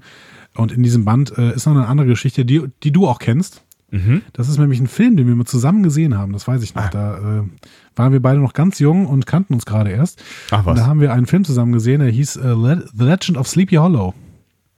The Legend of Sleepy Hollow. Im Kino oder was? Ja, ich glaube, es war so ein, ähm, war so ein Kinoabend irgendwann mal. Erinnerst du dich nicht? Kinoabend in, in, in unserem äh, Heimatdörflein oder Ja, was? ich glaube schon, genau. Aber du erinnerst dich an den Film Sleepy Hollow, oder? Mit Johnny Depp? Johnny Depp, ne? Ja, Genau. ich überlege gerade, worum ging es denn noch Das ist ein gleich? Tim Burton-Film. Ähm, es ging um äh, einen Ermittler in dem kleinen Dorf Sleepy Hollow, der ähm, Ah, ja, ja, ja. Es klingelt gerade ein bisschen was, ja. Genau, der so ein bisschen äh, in Angstzustände immer wieder versetzt wird, ähm, mhm. weil da ein kopfloser Reiter durch die Nacht reitet. Mhm. Genau. Ja. Ähm, genau, das war, das gilt so auch als einer der ersten amerikanischen Kurzgeschichten und wie gesagt, Rip Van Winkle auch. Mhm. In der Geschichte geht es um einen Typen, also eben Rip Van Winkle, der, der in den englischen Bergen in so eine Art Zauberschlaf fällt und dann aufwacht und Bürger der Vereinigten Staaten ist. Mhm. So. Ähm, ich habe dann noch ein bisschen weiter nachgeforscht und einen Freund gefragt, der aus dem Kiffhäuserkreis kommt. Mhm. Ähm, denn diese Sage ist äh, wohl deutlich abgekupfert von der Kiffhäuser-Sage. Ach was. In der schläft äh, Kaiser Friedrich Barbarossa im Kiffhäuser einen Zauberschlaf. Und äh, der wacht dann alle 100 Jahre auf, um zu sehen, ob noch Raben um den Kiffhäuser kreisen. Was ist der und Kiffhäuser? Darf ich das mal das kurz fragen? Das ist ein, ein Berg in äh, Sachsen, äh, in Thüringen, Entschuldigung. In Nordthüringen. Ist es Zufall, dass du eine ganze Weile in der Kiffhäuser Straße gewohnt hast? Nein. Es gibt keine Zufälle. oh, das ist unheimlich. Also, ähm, äh, Barbarossa wacht alle 100 Jahre auf, guckt, ob noch Raben da sind und äh, wenn da noch Raben da sind, schläft er wieder ein. Währenddessen wächst sein Bart rund um einen steinernen Tisch und wenn der Bart den Tisch dreimal umkreist, dann ist die Welt zu Ende. Also bis dahin sollten irgendwann mal Raben da gewesen sein. Also nee, Quatsch, die sollten weg gewesen sein. Genau. Mhm. Das ist die Kiffhäuser-Sage. Und da hat wohl ähm, Washington Irving so ein bisschen abgeguckt und hat die Figur Rip Van Winkle quasi auch in einen Zauberschlaf versetzt und ähm, währenddessen ist die Zeit weitergegangen. Ich verstehe. Und schließlich hat sich dann äh, auch Brandon Braga dieser Geschichte angenommen und hat den Doktor in einen Zauberschlaf quasi versetzt, beziehungsweise mhm. deaktiviert 700 Jahre lang. Und genau, jetzt ist der Doktor halt der holographische Rip Van Winkle. Wie geil. Ja. Ähm, Quarren macht ihm deutlich, dass auf seinem Plane Planeten zu dieser Zeit auch künstliche Intelligenz Verantwortung für ihre Taten übernehmen müssen und der Doktor vor Gericht gestellt wird. Mhm. Auch eine sehr, sehr interessante Bemerkung, finde ich. Mhm. Auf jeden Fall. Also dann, dann, da weiß man halt auch irgendwie, wo die, ähm, äh, wo, wo diese Zivilisation technisch erstens ist, aber auch ethisch ist, weil das sind ja auch durchaus Themen, ähm, mit denen wir uns gerade auch auseinandersetzen. Ne? Also wenn ja. ich an, an fahrerlose Autos denke und die Frage, wie äh, kann man fahrerlose Autos dann hinterher irgendwie zur Verantwortung ziehen, ähm, wegen der Entscheidungen, die sie getroffen haben. Ne? Die Frage ist jetzt, ob das eine unrealistische oder eine beängstigende Vorstellung ist, dass eine Gesellschaft so weit ist, dass sie ethisch äh, bereit ist, künstliche Intelligenten Verantwortung für ihre Taten übernehmen zu lassen und gleichzeitig eben Rassenkonflikte auf dem Planeten herrschen. Also ist das unrealistisch oder ist das ähm, Das ist wahrscheinlich am Ende, keine Ahnung, es ist menschlich, würde ich fast vermuten. Also es ist ja, es steckt auch alles jetzt schon in uns, glaube ich. Also wir können zivilisatorisch gut aufgestellt sein und haben gute Regeln im Umgang äh, miteinander in der Theorie, aber haben trotzdem halt irgendwie Probleme so mit irgendwelchen Vorurteilen. Ach, das ist traurig. Ja, ist es, aber ich, ich glaube, wir sind in dieser, dieser jetzigen Realität, in der wir uns gerade bewegen, gar nicht so weit äh, davon entfernt, mal abgesehen, dass es jetzt ne, keine künstlichen Intelligenzen gibt, die wir hier irgendwie vor Gericht stellen würden. Aber du weißt, was ich meine. Oder zumindest noch nicht, aber ich glaube, die Zeit wird relativ schnell kommen und wir werden sie wahrscheinlich beide noch erleben. Ja, ich denke auch. Also ich noch eher als du, aber wahrscheinlich beide. du Assi. Ähm, Was? Also wenn der Doktor auf jeden Fall vor Gericht gestellt wird, dann wird es äh, ein schwieriges Gerichtsverfahren, denn ähm, er hat ja immerhin eine Biowaffe entworfen, die ziemlich viele Koreaner getötet hat. Mhm. Ähm, Zumindest in dieser Geschichte, die der ähm, Kyrianer da erzählt. Ja. Aber der Doc streitet das natürlich alles ab. Ne? Ja, dem fällt irgendwie alles aus dem Gesicht bei der Geschichte so. Genau. Und wo er noch, wo er mal dabei ist, das abzustreiten, macht der Quarren dann noch äh, Quarren, nicht Quarren, Quarren. Der Quarren. Der Quarren. Der gute Quarren. Ähm, der macht dann noch auf ein paar andere Fehler aufmerksam. Er sagt mir, hallo, Voyager, Kriegsschiff mhm. mit dreifacher Höhenpanzerung und großen Torpedobänken. Nee, die Voyager ist ein Forschungsschiff. Mhm. So. Ne, macht er nochmal klar.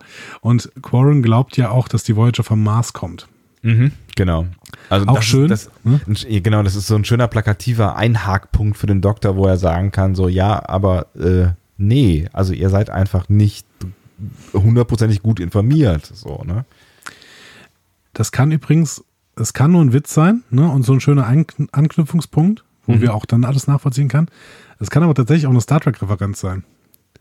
Weil? Weil die Voyager tatsächlich vom Mars stammt. Genauer gesagt von äh, Utopia Planitia und äh, die Werft ah. liegt im Orbit des Mars. Und du meinst, ähm, das ist halt irgendwo im Computer vermerkt oder was auch immer. Also entweder ist es Zufall und die haben halt gesagt, dass das Erste, was man irgendwie, woran man denkt, wenn man ans All denkt, das ist der Mars und dann nehmen wir den Mars. Mhm. Oder die haben, die Autoren haben wirklich so weit gedacht, dass sie gesagt haben, ja gut, wenn die Voyager Sachen auswerten, dann mhm. werden die merken, dass die Voyager quasi eher im Orbit des Mars gebaut worden ist und nicht auf der Erde. Und dann würde man denken, die Voyager kommt vom Mars. Ja. Kann ja beides durchaus sein. Ja, also das wäre ja. schon wieder sehr detailverliebt von den Autoren, aber ähm, warum, warum nicht? Können wir ihnen unterstellen, denn das sind alles Star Trek-Leute, definitiv. Ja. ja. Ähm, die Kulissen des Museums, kamen die dir bekannt vor? Oh, da muss ich über nachdenken, lass mal kurz überlegen. Nee, es ist ja, nee, aber es ist ja auch ein relativ, ich finde es ein relativ nichtssagender Raum, ne? Auf zwei Etagen. Ähm, man sieht ihn eigentlich auch fast immer nur aus einer Perspektive. Ist dir was aufgefallen bei diesen Etagen? Eines oben, eines unten. Und es gibt dreh, mal, dreh mal die Kamera nach links, da wo quasi der Screen wäre. Und film ja. in den Raum rein. Was könnte das sein? Dann ist die Treppe quasi vorne links, die raufgeht, oder wie, wie meinst du das? Vorne rechts. Also nee, quasi hinten rechts und hinten links. hm. Keine Ahnung. Ballsaal, Gerichtssaal. Was kennst du denn so für Räume, bei denen es vorne niedrig ist und hinten so eine, ja, so eine, so eine Empore, so eine leichte? Theater, aber so sah es ja eigentlich nicht aus, ne? Das ist eine kleine Empore nur, ne? Ja. Wie wäre es mit Brücke von einem Schiff? Ernsthaft? Mhm. Aber dafür ging es doch relativ, schon relativ hoch. Das sind tatsächlich Kulissen, ähm, die gleichzeitig für einen Film benutzt worden sind, der gerade gedreht wurde, nämlich der Aufstand. Ach. Und äh, das Museum war die Brücke von äh, dem Sonarschiff, diesem ganz großen schon Sonarschiff, äh, was da in der Aufstand vorkommt. Ach, das ist ja witzig. Das ist, ist das nicht dunkel? Ja, natürlich. Viel dunkler mhm. gemacht. Ja, ja, auf jeden Fall. Aber die hatten halt, also war halt ja alles noch eine Firma, ne? Paramount mhm. und CBS und die haben dann eben in den, äh, in den Kulissen, in denen der Aufstand gedreht worden ist, halt auch diese Folge gedreht. Das ist ja funny. Ja. Cool. Nee, da wäre ich ehrlich gesagt nicht drauf gekommen. Ja. Also es sieht schon, schon irgendwie anders aus. Ich natürlich auch nur durch Sekundärliteratur, das muss ich mir immer wieder dazu erwähnen, ne, dass ich hm. sowas nicht sehe. das wäre schön, das, aber nein. Das, das, dritte Auge für all diese Details. Ja. Ähm, okay. Quarren glaubt, ähm, dass wenn der Voyager für, äh, wenn der Voyager, genau, wenn der Doktor für schuldig äh, gesprochen wird, ja. dann wird das Programm dekompiliert.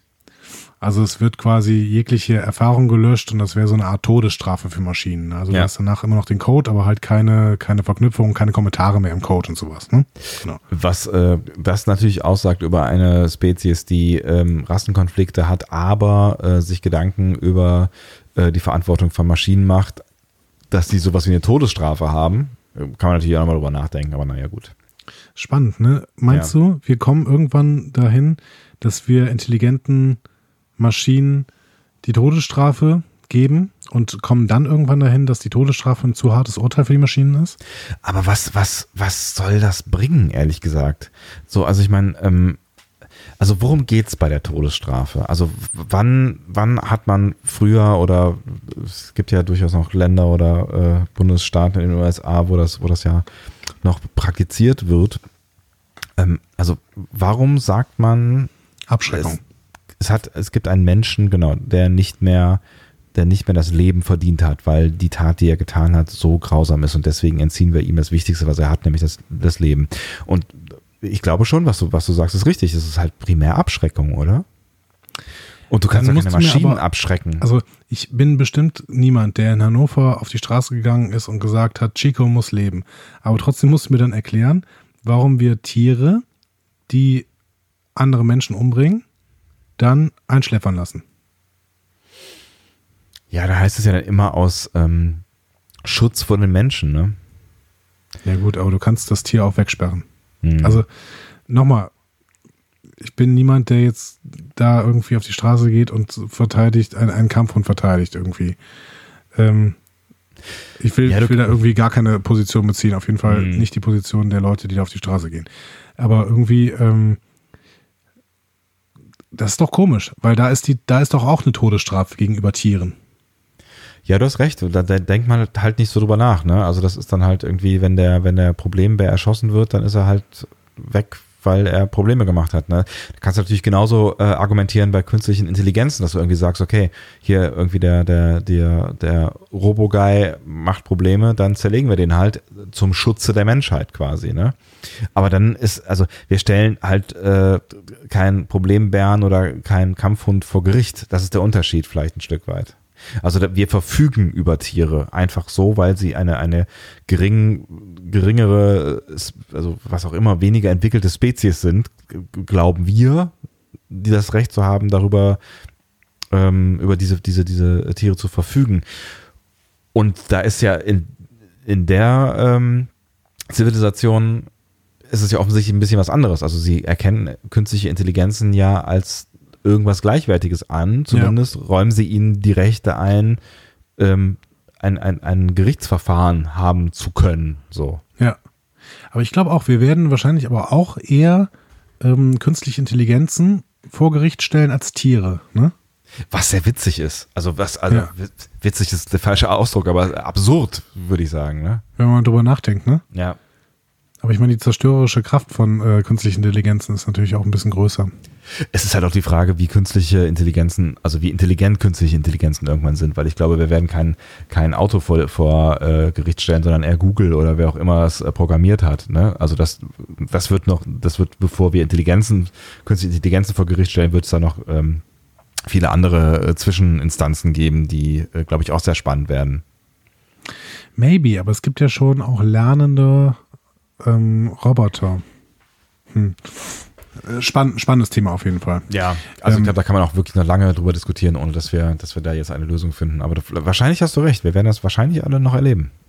Und ähm, wir gehen wahrscheinlich auch in diesem Podcast immer wieder darauf ein, weil es ja auch ein Stück weit darum geht. Wir haben ja mhm. auch bei The Measure of Man quasi schon eine künstliche Intelligenz Absolut. in einem Gerichtsverfahren gesehen, wenn auch nicht so wirklich als Angeklagter. Ne? Ja, ja. Aber sie, sie musste sich, äh, also der Täter musste sich ja verteidigen für das, was genau. er ist. Ja. Genau. Ah, bin ich mal gespannt. Äh, wir haben ja in Discovery da durchaus auch Potenzial, sowas ähnliches zu machen mit, mit Arium, ne? Stimmt, ja. Auch wenn das keine künstliche Intelligenz ist, sondern äh, eben eher jemand mit ganz viel äh, Implantaten. Aber ähm, auch da lassen sich ja bestimmte Gerichtsverfahren vielleicht drüber führen. Naja. Ja, also das ist natürlich eine, ne, also das sind, das sind lauter spannende Fragen. Wie hießen diese Serie mit den, mit den, wo man, das ist ja gar nicht so, gar nicht so lange her auch auf Netflix, wo man äh, so eine Disk im Nacken hatte und dann konnte man sich in verschiedene Körper äh, beamen und das war. Ich glaube, ich habe sie nicht gesehen, aber war das nicht Altered Carbon? Ja, genau, richtig. Okay. Habe hab ich gesehen, war irgendwie so, also von, von der Anmutung her trashig, aber irgendwie auch ganz, ganz cool so. Und da, da stecken halt auch viele spannende Fragen drin. Oder allein irgendwie die Frage, wenn du jetzt so irgendwie von Body Enhancement Geschichten sprichst. Also, wenn, wenn du jetzt einen programmierten Arm hast, äh, weil du einen Unfall hattest oder sowas und der tut irgendwas, ähm, ist, ist dann der Arm schuld? Also wenn es eine Fehlprogrammierung gibt? Oder ist dann hm. der Besitzer des Arms, also der, wo es dran geheftet ist, oder ist der Programmierer schuld? Oder also spannend. Haben, ja, wir, haben wir, wir brauchen diese Anwälte. Wir hatten schon am Anfang der Folge gesagt, dass wir diese Anwälte brauchen. Wir knüpfen auch an den Berliner Tatort übrigens an, der vor zwei Wochen, glaube ich, lief wo du ein Tatort? Ja, tatsächlich. Das ist, das ist ähm, Leid und Freud. Äh, Guilty Pleasure. Sehr, sehr nah aneinander. Und das war ein richtig guter Tatort, ein Tatort aus Berlin. Und es ging tatsächlich, und das klingt jetzt, wenn du nicht gesehen hast, irgendwie etwas dämlich. Also es ging um die Frage, ob ein ähm, Roboter, der äh, Kaffee ähm, herstellt, also so richtig guten äh, Kaffee, ne? nicht irgendwie so ein Kaffeeautomat, sondern ein Roboter, der wirklich dann auch so Milchschaum auf äh, äh, äh, schäumt und so, ne? Ähm, ob der einen Menschen umgebracht hat oder nicht und wer denn dann verantwortlich dafür ist, dass, wenn er den Menschen umgebracht hat, äh, ne, so. Also knüpft äh, relativ nah daran an. Spannend, spannend, spannend. Kann ich empfehlen, falls ihr den Tatort noch gucken wollt oder du. Äh, kann man tatsächlich, also auch wenn man keinen Tatort mag, äh, glaube ich, kann man die Folge tatsächlich mal ganz gut gucken. Sollen wir in die Folge zurückkehren? Warum eigentlich nicht? diese, diese KI-Geschichten werden uns noch so lange ja, beschäftigen. Voll. Es, es ist aber auch echt ein mega spannendes Thema. Definitiv. Ja. Ähm, der Doc und Quarren gucken sich noch weitere Szenen auf der Voyager an. Und in der ersten streiten sich alle männlichen Führungsoffiziere, also Chakotay und äh, Tom Paris und Kim und Tuvok und Neelix. Ähm, also ja. sie streiten sich irgendwie äh, darum, wie es jetzt weitergehen soll. Also die streiten, die streiten nicht nur verbal, ne? die gehen sich richtig an, ne? Genau, sp später gibt es dann wirklich so eine, so eine handfeste Prügelei quasi. Mhm. Ähm, was mir bei dem Streit extrem gut gefällt, ähm, ich weiß nicht mehr, wie die deutsche Übersetzung ist, aber Tom schreit irgendwann Neelix an, äh, shut your mouth, Hedgehog. Mhm. Also er nennt ein Igel. Ja, fand ich auch sehr, sehr lustig. Sehr lachen. aber es, es, trifft halt auch irgendwie so ein bisschen, ne? Ja, genau. Ja. Ähm, und äh, Janeway beruhigt ihre Offiziere dann mit einem Schuss auf ein nahegelegenes Display, das dann explodiert. Was man halt so macht, ja. Genau. Ähm, sie hat eine Idee, wie der Krieg zu gewinnen ist. Die Biowaffen sollen nicht nur auf die militärischen Ziele, sondern die sollen jetzt wirklich auf die Bevölkerung geschossen werden. Mhm. Ähm, und da hat der Simulationsdoc natürlich auch noch wieder was in petto. Ne? Was, was, ähm, was ich lustig fand an der Szene ist, dass der andere Doc ja daneben steht und erstmal gar nichts macht. Ne? Also ich hätte gedacht, in der, also in de, spätestens in dem Moment, wo der, wo der äh, Simulationsdoc auftaucht und anfängt, was zu erzählen, rastet der völlig aus. Also der Backup-Doc. Ja aber macht er dann ja danach, ne? Also macht er danach, also wahrscheinlich aus dramaturgischen Gründen hat man die Szene erstmal zu Ende. Genau. Aber ich war schon ungeduldig. Vor allen Dingen ist es ja eine Simulation, das weiß der Backup-Doc ja jetzt. Also ich habe die jetzt mal Simulations-Doc und Backup-Doc äh, ge, ähm, getauft, weil mhm. ansonsten kann man nicht unterscheiden. Ähm, der weiß ja, dass es eine Simulation ist. Das heißt, ja. ob er sich jetzt sofort aufregt oder ob er die kurz zu Ende laufen lässt, ist ja erstmal egal. Ne? Mhm. Aber er regt sich dann danach extrem auf und sagt so, ja, keine dieser Simulationsfiguren ist so wie die Personen, die ich kenne. Mhm. Ja gut, außer Tom Paris vielleicht. Der ist halt immer so. Ja. Und was ihm auch so ein bisschen Unrecht tut, aber naja, gut. Ja, aber das kommt ja auch am Anfang irgendwie, diese Simulation kommt ja, ähm, ich weiß nicht genau, wer es sagt, ich glaube Tuvok sagt es, ähm, ja, Tom, hast du wieder nicht aufgepasst, warst du wieder unterm Rock von irgendeiner, äh, ja, ja. Ne, von irgendeinem also der ist, der ist tatsächlich äh, vielleicht noch am authentischsten gezeichnet. ähm, genau, und dann der, der Backup-Doc gibt zwar zu, dass die Voyager ins Kriegsgeschehen eingebunden worden ist, ne, aber nur, weil die Kyrianer sie angegriffen haben. Mhm. Aber davon wiederum will Quarren natürlich nichts wissen, weil das mhm. seine gesamte Weltsicht über den Haufen schmeißen würde und ähm, er spielt also diese Simulation erstmal weiter ab. Mhm. So. Zeigt dem Doc dann die Szene, in der dieser Tedron, die haben wir schon gesehen, die Szene, ne? Mhm. Dieser große Volksheld der Koreaner von Janeway erschossen wird. Ähm, und ähm, der Backup-Doc sagte, nein, Tedron ist kein Märtyrer für das Volk der Kydrianer, das wünscht ihr euch halt, aber das ist nicht so. Ne? Das mhm. ist ein Kriegstreiber. Ja. Der hat die Angriffe initiiert. Ne? Ja. Und er wirft dann den Kyrianern Geschichtsrevisionismus quasi vor. Mhm. Ne? Ähm, und Quarren will das natürlich nicht an sich rankommen lassen und schaltet den Doc erstmal ab. Ja, also wir erinnern uns daran, dass wir eben noch das Gefühl hatten, dass äh, Quarren eigentlich ähm, er mal open-minded reagieren möchte und sich einlassen möchte auf, äh, auf Neues. Aber da ist er dann offensichtlich über seine Grenzen gekommen. Ja, es ist halt auch extrem schwierig, ne, wenn ein Weltbild gerade mal zusammenbricht. Ja, voll. Also ähm, man kann das an der Stelle schon verstehen. Und, also ähm, das zeigt ja auch ein Stück weit, dass er es für möglich hält, dass das, was der Doc sagt, möglicherweise wahr sein könnte. Sonst würde er das ja nicht irgendwie nicht hören wollen. Ne? Also die, die Reaktion zeigt ja schon, dass ähm, dass, dass er das für möglich hält und kommt damit halt nicht klar. Auf der anderen Seite habe ich in diesem Moment gedacht, und da ist mir ein Gedanke gekommen, der mich dann die gesamte Folge lang beschäftigt hat. Mhm. Ähm, und ich weiß, wir müssen jetzt leider wieder abschweifen, aber es, es tut mir ein bisschen leid, aber ähm, ein Stück weit ist diese Folge ja auch gefährlich. Ne? Inwiefern? Ja, weil Geschichtsrevisionismus ist so ein Ding, gerade von rechten Gruppen, ne, die dann irgendwie sagen, ja, und äh, was hier von der Geschichte erzählt wird, das wird ja, Geschichte wird von Siegern geschrieben, das ist übrigens sogar ein Star Trek-Satz, ne, der wird irgendwann mal von einem Klingonen gesagt, glaube ich, in DS3. Ernsthaft? Ja. Ähm, also ich glaube von, von hier, ähm, wie heißt er denn? Der, der klingonische Gauron, glaube ich, sagt Gauron? das irgendwann mal. Ja. Ne? Ähm, ja, aber auf jeden Fall, ähm, gerade so rechte Gruppen sagen ja immer, ja, hier, die Geschichte des Zweiten Weltkriegs ist auch von den Siegermächten geschrieben worden. Ähm, das heißt, so schlimm war das ja alles nicht. Und äh, gerade Holocaust-Leugner sagen sowas. Ne? Also die sagen beispielsweise, ja, ihr habt die Geschichte ja im Prinzip nur möglichst schlimm gemacht, ähm, um die, um eure eigenen Verbrechen rechtfertigen zu können. Mhm. Ne? Ja, ja, klar, ja, ja. Und die Folge gibt da ja so ein bisschen Futter, ne? Die sagt, die, die bläst uns selber Horn, so ein Stück weit, ne? Ja, ja, klar, auf jeden Fall, ja. Ja, also ich, ich denke gerade drüber nach. Äh, es ist halt, es ist halt eine, eine spannende, ähm, eine spannende Schnittfläche zwischen diesen beiden Spezies und dass wir ausgerechnet auf der Seite der, ähm, der Siegerspezies äh, uns ähm, befinden, weil eigentlich wäre Star Trekiger, wenn wir einen Protagonisten hätten aus der untergebenen, ähm, also aus der Verliererspezies. Ja, das ne? Witzige ist aber, und auch hier wieder das Gefährliche, wir haben einen Protagonisten der Verliererspezies. Wenn, wenn du mal dir klar machst, wie diese Welt von denen offensichtlich funktioniert, dann ist das die Verliererspezies. Dann sind das die, die immer noch, ähm, das wird, werden wir nachher nochmal sehen, Mhm. immer noch ähm, rassistisch beäugt werden, im Prinzip von diesen Vaskalianern oder Vaskanern oder wie sie Mhm. heißen. Ähm, die aber ähm, im Prinzip nicht wahrhaben wollen, dass sie für ihre Situation in gewisser Weise auch ein bisschen selbstverantwortlich sind und deswegen eine andere Geschichtserzählung äh, sich eingebürgert hat. Mhm. Ja, es ist komplex, aber es ist, ja, es ist, es ist schon spannend. Das ist so ein bisschen eine Opfermentalität, die die Kytrianer hier äh, an den Tag legen Mhm.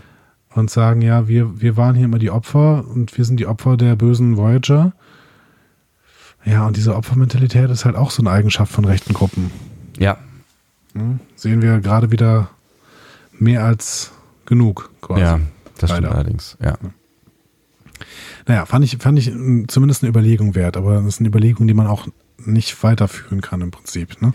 Ja, ja, wobei du ja nochmal an, an, an ein, zwei Stellen irgendwie nochmal noch mal auf diese Frage kommst, wer sollte jetzt eigentlich welche Geschichte wann, wie erzählen quasi, ne? Also ähm, spätestens, wenn es dann um die Frage, aber da kommen wir ja gleich noch zu, geht, ähm, ob man diese Wahrheit jetzt äh, teilen sollte oder nicht teilen sollte, ne? Und zu welchem Preis man sie teilt. Ich habe mich heute extra noch darüber mit zwei, drei Historikern, äh, beziehungsweise Geschichtslehrern, äh, unterhalten, die, deren Antwort ganz klar ist, ja, wir brauchen eine Multiperspektivität, ne? Also wir brauchen, äh, wir müssen im Prinzip die Erzählungen von allen Parteien eines Konflikts, beziehungsweise auch von, ja, aus möglichst vielen Perspektiven müssen wir zusammenpacken und äh, da quasi den wahren Kern herausfiltern. Ne? Das ist Quellenanalyse quasi. Ja. Aber das, ja, das ist halt verdammt schwer, ne? Also das ist äh, sowieso verdammt schwer für Konflikte, die eh schon vorbei sind, ne?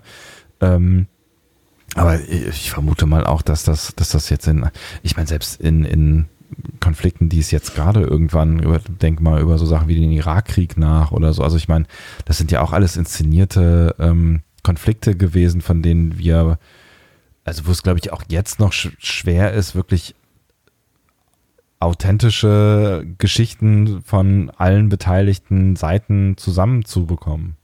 Ja, ganz ohne, ganz ohne Verschwörungstheorie hast du halt ein paar Gatekeeper, die die Nachrichten quasi äh, produzieren und die bestimmte Interessen auch dabei haben. Ne? Ähm, das löst das Internet vielleicht so ein bisschen auf, ne? weil du durch Twitter in vielen äh, Regionen zurzeit so einen direkten Zugriff hast, quasi auf Nachrichten, auf ungefilterte Nachrichten. Aber ähm, auch das ist ja, das war ja jetzt eine, eine Sache, die vielleicht beim, Maidan, bei, beim Ausbruch des Maidan-Konflikts äh, ganz gut zu beobachten war, aber mittlerweile auch in vielen Krisengebieten nicht mehr zu beobachten ist, weil Twitter da abgeschaltet wird oder so. Ja, Ne? ja, ja, genau. Ja. Oh mein Gott, was sind wir heute, was sind wir heute äh, politisch? Und zeit, zeitpolitisch quasi. Ja, in der Tat. Aber das, da, ich finde, das zeigt auch tatsächlich wieder eine, eine Qualität von, äh, von Star Trek. ich habe äh, mich heute noch mit einer Kollegin unterhalten, die zu mir kam und meinte, hey, du machst ja einen Star Trek Podcast, habe ich letztens erst erfahren und hat mir erzählt, dass ähm, dass sie durch einen Freund an Star Trek äh, rangeführt wurde quasi und äh, der hat ihr eine Liste gemacht mit den ähm, TNG-Folgen, die sie sich angucken soll, ähm, mit so einem Best-of quasi und seitdem ist sie tatsächlich angefixt und hat jetzt angefangen, DS9 zu gucken und ähm, sie meinte auch, also das, klar, das sind halt Serien, die in den 90ern entstanden sind und das, da ist auch viel Trash oder viel, also viele Folgen dabei, die halt vielleicht also jetzt nicht so total besonders sind, aber das Besondere an Star Trek ist halt diese, die, die Weltsicht, die da vermittelt wird, die bis heute halt äh, einen Vorbildcharakter hat. So, und das, das ist schön, dass man da immer mal wieder dran erinnert wird. Ne? Und die Themen, denen sich Star Trek öffnet. Ne? Und mhm. das, die trauen sich halt was. Ne? Also sie mhm. trauen sich Themen hier anzugehen, die hochaktuell und ähm, höchst brisant auch teilweise sind. Ne? Mhm. Ne? Und die in eine gute Geschichte zu verpacken. Also das äh, ist, finde ich, wirklich toll. Ja. ja. Ähm, wir können selbst in der nächsten Szene, das machen wir jetzt, das Fass machen wir jetzt nicht so komplett auf, ne? aber ähm, da, da, war schon wieder ein Anknüpfungspunkt. Ne? Da geht es nämlich darum, dass äh, Squarren jetzt so ein bisschen überlegt, was habe ich denn da im Prinzip gemacht jetzt ne? und macht sich so seine Gedanken. Übrigens eine deutlich bessere ein Mensch macht sich Gedankenszene als jede Szene, in der Riker das tut. irgendwie, so irgendwie, hatte ich im Gefühl, dass, dass das jetzt wieder kommt. Aber so. ja. Oh, okay. Also, ähm, Quarren hat auch keinen Kaffee in der Hand. Ja, und es ist ein guter Schauspieler, also wirklich ein guter Schauspieler. Ne? Nein, ist. ja, ja Jonathan Frakes ist das auch. Ähm, und er überlegt dann so, ja, der Doc hat auf jeden Fall die Wahrheit über sich selbst gesagt, nämlich, dass er ein Hologramm und kein Cyborg ist. Und Corin überlegt, ob er eventuell dann in anderen Dingen auch die Wahrheit gesagt hat. Und er fragt sich, warum eine künstliche medizinische Intelligenz zum Lügen programmiert worden sein könnte. Mhm. Und da habe ich mich gefragt, ist es nicht medizinisch teilweise sogar notwendig zu lügen? ähm, gut, aber das ist das Fass, ja, was das ich ist, nicht genau, aufmachen Das ist ein, ein, großes Fass, was du jetzt genau. aufmachen könntest, tatsächlich, ja. also es ist, ja. Aber die, die, äh, die, ja. Ich glaube, ich würde mit einem Jein antworten. Ja, gut. Ähm, also, Quarren hat sich so seinen Gedanken gemacht und geht am nächsten Tag wieder in die Simulationskrankenstation und aktiviert den Doktor. Und er entschuldigt sich auch. Ähm, der Doktor ist natürlich so ein bisschen äh, angepisst, um es mal so, so, salopp zu sagen. Ja, also der ist ganz schön, der ist ganz schön äh, drauf. Ne? Ich habe schon gedacht, irgendwie, ähm, ob, ob jetzt alles äh, diplomatische Bemühen von Warren jetzt gerade wieder irgendwie gegen die Wand, äh, Warren, wer ist denn Warren, äh, gegen, die, gegen die Wand gefahren wird, weil der Doktor jetzt so grantig ist. Ja, gut, aber Doktor will halt nicht gerne mit einem Satz abgeschaltet werden. Das sagt, ja, macht, sagt er ja macht auch. Er ne? deutlich, ne? So. Ja, das macht er sehr ähm, deutlich. Genau. Und der, der, der Doktor ähm, sagt jetzt, gut, dann erzähle ich dir, aber du musst halt auch zuhören. Und dann sagt Quarren, okay, dann hört dir jetzt zu. Mhm. Do der Doktor bietet an, eine eigene Simulation zu bauen. Weil die sehen wir damit aus. Ja. Genau. Also, genau. Er ist ja der, der super Holomann, der äh, kann sich, kann das sehr gut. Und wir sehen die dann, ähm, also wir sehen eine Janeway, die wieder wie die alte aussieht. Ne? Mhm. Und die empfängt weiterhin diesen vaskanischen Botschafter Dalet. Aber das ist, der Deal ist jetzt ein anderer, ne? Das ist so ein mhm. Deal, pass mal auf, medizinische Versorgungsgüter geben wir äh, euch und dafür gebt ihr uns Dilithium. Ne? Weil die also, Voyager, Voyager braucht ja immer Dilithium. Hm. So ein ganz klassischer Deal, den die Voyager mehrfach macht, ne? Genau. Ähm, und dann wird der Doktor gerufen und der bestätigt dann, dass die Medizin im Frachtraum ist und in dem Moment wird die Voyager angegriffen. Und Janeway ruft die angreifenden Schiffe, die Kyrianer, die hier angreifen, ne? und sie macht so eine schöne Ansage, finde ich. Also sie sagt dann so, ähm, okay, hello, we're not your enemies, stop shooting at us. Ne?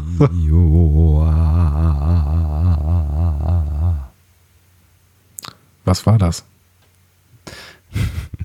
Du bist, du bist nicht mehr wirklich da, entschuldige bitte. Bin ich jetzt wieder da? Jetzt bist du wieder da, es tut mir total leid. Was hast du zuletzt gehört? Ah, verdammt. Ähm, ähm, die sehen jetzt alle wieder aus wie die alten.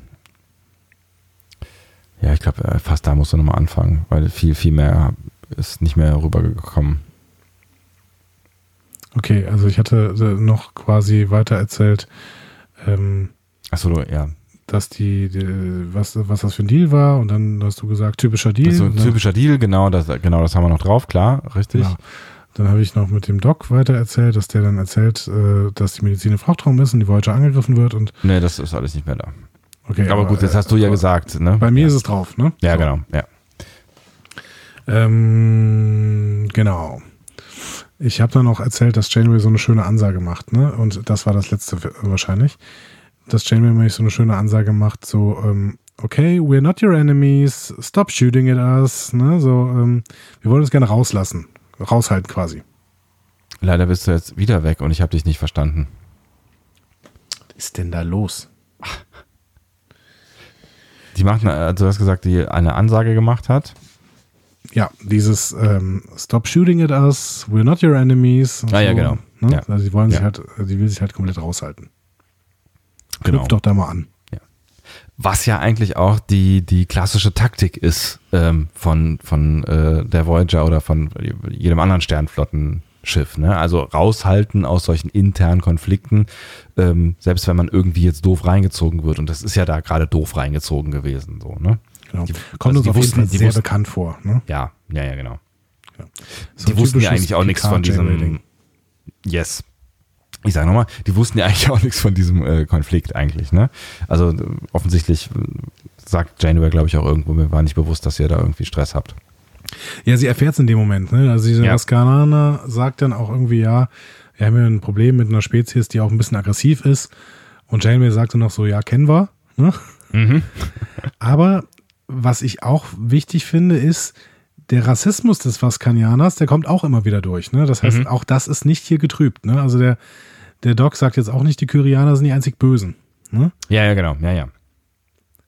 Ähm, und die Kyrianer, die da angreifen, die antworten nicht auf Janeways Rufe, sondern schießen einfach weiter. Ja. Und dann gibt es tatsächlich wieder einen Eindringlings Eindringlingsalarm im Maschinenraum, genau wie in der vorherigen Simulation. Also offensichtlich dann doch irgendwie relativ nah an der Wahrheit. Also so die Grundstory äh, scheint irgendwie schon übermittelt worden zu sein. Ne? Also Quarren hat ja dann offensichtlich so, was die Kernpfeiler-Fakten angeht, nicht so total daneben gelegen. Genau. Hm. Und ähm, Belana wird gerufen, aber sie antwortet nicht. Und da habe ich kurz gedacht, oh Gott, haben die Belana erwischt. Ähm, haben wir da wirklich jetzt ein Problem irgendwie? Mhm. Ähm, aber die sehen wir ja nicht, weil sie ist ja schwanger. Sie ist ja schwanger, also sie, sie kriegt gerade ein Kind. Oder, genau. Ja, genau. Ähm, Janeway schickt deswegen Tuvok dahin ähm, und der findet im Maschinenraum eine Geiselnahme vor. Ne, mehrere mhm. Crewmen sind tot und äh, es gibt eine Hauptgeisel, dazu später mehr. genau. Ja. Ähm, und dann geht Janeway selber los. Ne? Die geht in Richtung mhm. der Geiselnehmer. Die haben sich in der Messe verschanzt. Jetzt wieder Richtung, äh, jetzt wieder wirkliche Messe und nicht mehr Chamber 19. Ja, genau. Und äh, Janeway ist Zeuge des Konflikts der beiden Spezies. Ne? Als das Sicherheitsteam mhm. nämlich zur anderen Tür eintritt, wird die Geisel, und die Hauptgeisel ist halt Seven of Nine, mhm. die wird aktiv und schlägt Tedran zu Boden, der tatsächlich ja auch hier der Anführer dieser, dieser Geiselnehmer ist. Mhm. Und Dalet nutzt die Chance sofort und erschießt Tedran. Mhm. Und daraufhin wird die Simulation gestoppt. Ist natürlich eine harte Nummer, ne? Ist eine harte Nummer. Und ähm, wenn es jetzt nur Quarren wäre, der hier überzeugt werden muss, dann hätte der Doc, glaube ich, alles erreicht. Aber es ist nicht nur Quarren da, mhm. sondern es sind auch so Mitglieder des Ältesten oder des, des Schiedsrats, den, den die da haben, offensichtlich mhm. auf diesem Planeten. Ähm, äh, die sind anwesend. Und gerade eine, äh, so eine Frau in diesem Ältestenrat, die ist mhm. nicht so überzeugt von dieser Story. Ja. Das ist natürlich die Kyrianerin in, in diesem Schiedsrat. Ne? Mhm. Und da ist auch noch so ein Mann, das ist aber so ein Vaskaner und der sagt so ganz ruhig, ja gut, ich möchte gern dann irgendwie weitere Beweise mhm. sehen. Ne? Und der Doc sagt auch, ja, ich kann die liefern. Hier, ich habe diesen Tricorder aus dem Museum und da habe ich, ich habe rausgefunden, dass das genau der Tricorder ist, mit dem ich äh, Tedron nach seinem Tod gescannt habe. Und mhm. das heißt, ich kann da ablesen, dass das hier eine, ähm, eine Vaskaner-Waffe äh, war und eben ja. keine Waffe der Voyager. Ja. ja? und die Frau äh, will davon nichts wissen. Ne? Die sagt, ja, das, also hier, wird, hier wird uns noch irgendwas, irgendwie sonst was erzählt. Wichtig ist doch, unser großer Held, Tedran, der ist auf dieser Voyager gestorben. Mhm. So. Und wir müssen bis heute damit leben, dass unsere Rasse diskriminiert wird. Und ich bin auch nur in diesem Rat, weil ihr halt eine Quotenfrau beziehungsweise einen Quotenkyrianer brauchtet. Ne? Mhm. Ja, ja, genau. Und irgendwie kann man dann verstehen, dass sie an ihrer historischen Perspektive auch gerne festhalten möchte, ne? weil Ja. wenn die jetzt noch erzählt bekommt, okay, ähm, ihr wart zwar die ganze Zeit die untergeordnete Spezies hier auf dem Planeten, aber das habt ihr euch auch selber verbockt, weil ihr damals hier ähm, diese Angriffstrupps Richtung Voyager ge äh, geschickt habt. Ne? Und ähm, ja, Ja, Schwierig. harte Nummer auf jeden Fall. Harte Nummer, ja. das, das wäre jetzt für uns irgendwie wie so ein Revisionismus des Zweiten Weltkriegs. Ne? Harter Vergleich, aber ja, ja. Wobei wir natürlich bessere äh, historische Quellen haben. Hoffe ich zumindest. Ich bin leider kein Historiker, und, aber grundsätzlich ähm, kann man sich da ja relativ sicher sein. Also ich glaube, man kann sich hundertprozentig sicher sein. oder? Ja. Ich würde jetzt auch denken, ja. Ich äh, steuere gerade durch ein Minenfeld. Ich sage nichts mehr. Ich lasse dich mal stolpern. Schnell weiter. Also Schnell weiter. Ähm, es, geht, es, geht jetzt, es geht jetzt um diesen Beweis. Ne? Quarren und Genau. der Backup-Doktor möchten diesen Beweis haben Ja. und arbeiten deswegen am Auslesen des Recorders. Und dabei kommen sie dann auf Bilana Torres zu sprechen. ne? Und Mhm. der Doktor gerät ins Schwärmen. Haben wir eben Daran- schon mal kurz angesprochen, Genau. ne? Daran merkt Quarren dann, dass äh, der Doktor die Crew vermisst.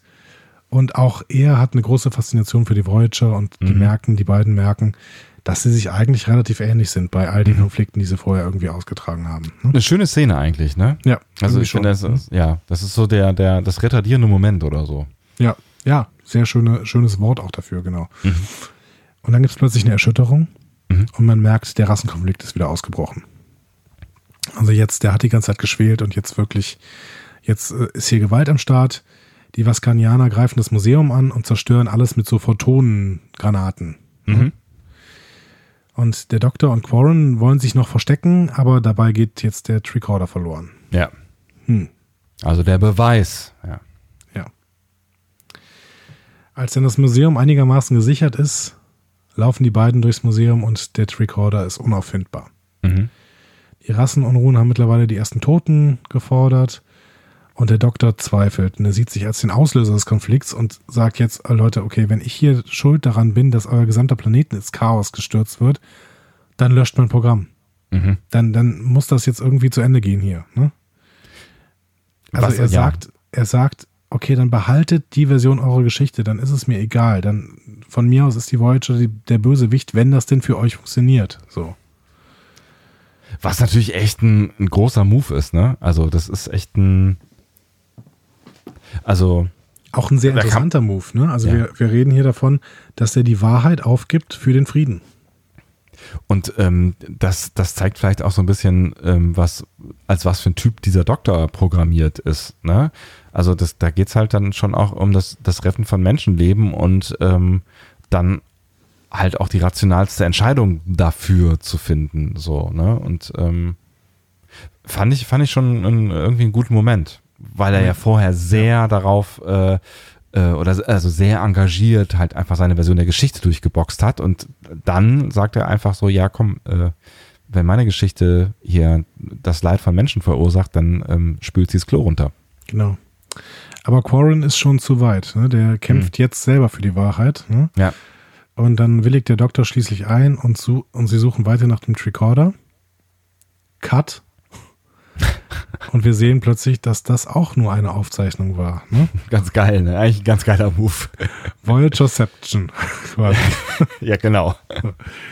Also plötzlich wird die Szene auch unterbrochen und ähm, das Statement des Doktors ähm, so erzählen, ähm, ja, so, er erzählt so ein Rat aus ähm, schon deutlich gemischten Wesen. Ne? Also das sind Mhm. jetzt keine reinen Kyrianer mehr oder Vaskana, Vaskanianer, ne? sondern es sind Mhm. durchaus auch schon Hybride quasi zwischen diesen beiden Spezies, ne? Da scheint sich was getan zu haben, ja. Auch Genau. äh, rein biologisch. rein biologisch, genau. Mhm. Und äh, die sagen auch, das Statement des Doktors, dass er ähm, quasi für die Wahrheit, ähm, beziehungsweise für den Frieden auch die Wahrheit verweigern würde. Aber ähm, dann eben der Kampf Quarrens für, den, für die Wahrheit, das hat auf dem ganzen Planeten eine neue Zeit äh, anbrechen lassen, in Mhm. der sich die Spezies dann eben verstehen. Was echt ganz spannend ist, ne? Das heißt, dann hat er das Backup des Doktors da äh, quasi den, das ausschlaggebende Zünglein an der Waage äh, gehabt. Ich habe mich aber natürlich gefragt, was denn, wenn das auch nur so eine revisionistische Sicht auf die Geschichte ist ne? und das im ja. Prinzip alles nicht so war. Wir wissen ja jetzt gerade gar nichts mehr. Klar, jetzt bist du halt voll drin in deiner Voyager-Ception. Ne? Also na, natürlich kannst du jetzt halt irgendwie durch die Gegend stolpern und äh, nicht mehr wissen, was ist jetzt echt und was ist äh, nicht echt. Aber wir sehen zumindest das Ergebnis und das hast du gerade gesagt, es sind äh, die, die Spezies haben sich offensichtlich gemischt. Das heißt, irgendwas ist passiert, dass die beiden Spezies sich verstehen. So, ne? Ja. Was jetzt am Ende wirklich, Ende. genau, was am Ende jetzt wirklich wahr ist oder was nicht äh, wahr ist, ähm, werden wir nicht mehr rausfinden. Was auf jeden Fall wahr ist, ist, dass wir eine ähm, wirklich äh, tolle Folge gesehen haben, oder? Eine wirklich tolle Folge, absolut. Ja, ich fand die auch richtig, äh, richtig toll.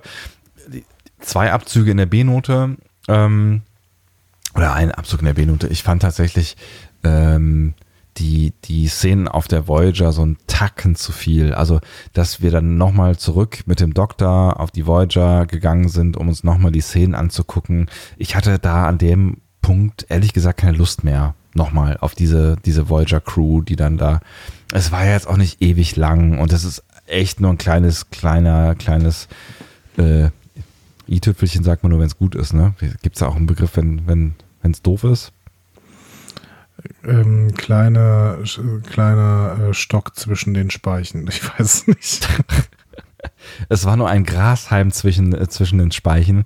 Ähm, aber irgendwie hatte ich da keine Lust mehr, tatsächlich nochmal auf diese, diese bescheuerte Enterprise, äh, äh, Enterprise, auf diese bescheuerte Voyager zu gehen, die, ähm, ja, die Bad, Bad Guy, Girl, Girls and Guy Voyager. Ähm, ansonsten finde ich die Folge auch wirklich von Anfang bis Ende extrem gelungen und auch mit ganz vielen, wie wir ja gerade auch gemerkt haben, ähm, ganz vielen Punkten, wo man einfach echt auch mal drüber nachdenken kann, die halt auch wieder viel mit, mit, mit uns und unserer Welt und ähm, vielen Dingen, über die man sich auch mal so Gedanken machen könnte, zu tun hat. Und das finde ich halt immer echt geil, wenn du halt irgendwie, egal ob es ein Film ist oder eine Serie, ähm, dir was anschaust und hinterher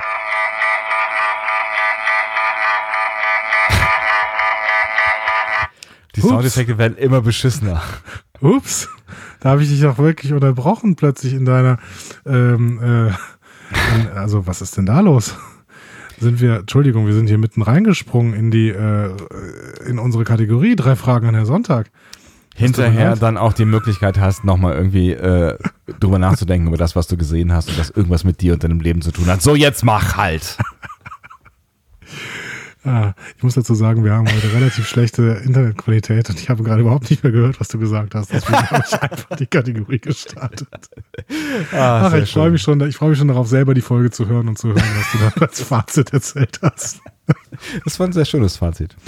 Ja, garantiert. Weil du hattest, du hattest schon schön angefangen und dann habe ich nichts mehr gehört und dann habe ich gesagt, na gut, dann gehen wir in die Kategorie rein. Was ist, was ist denn heute los, echt? Herr Sonntag. Folge. Herr Dom. Wie viele verschiedene Realitäten und oder Zeitlinien werden denn in dieser Folge gezeigt? so, also wir haben die äh, Realität 700 Jahre nach Voyager, also die, die in dem Museum 1. Wir haben die Realität, die äh, Quarren ge gebildet hat, äh, die ja eigentlich auch eine Realität ist, zumindest ist es die, an die er glaubt. Äh, zwei, wir haben die Realität, die der Doktor gebildet hat über die gleiche Zeit, die ja vermutlich die Realität darstellt, die wirkliche Realität. Drei, und dann haben wir die Realität, die äh, wir am Ende sehen, nämlich die, die auf das guckt, was ähm, in dieser Quarren-Zeit, 700 Jahre äh, nach Voyager äh, passiert ist. Vier. Ich würde sagen vier. Wahrscheinlich vier, ne? Ja. Vielleicht, vielleicht äh, ist das auch alles gelogen und wir haben eigentlich noch eine fünfte Realität, nämlich die Realität der Autoren. Aber und man kann natürlich darüber streiten, ob jetzt die Realität, die ähm, Quarren ähm, ge gezeichnet hat, auch eine Realität ist, weil sie ja nicht der Realität entspricht. Also nicht der Realität, von der wir glauben, dass sie die Realität ist. Es war zumindest die Realität, die die Spezies angenommen hat.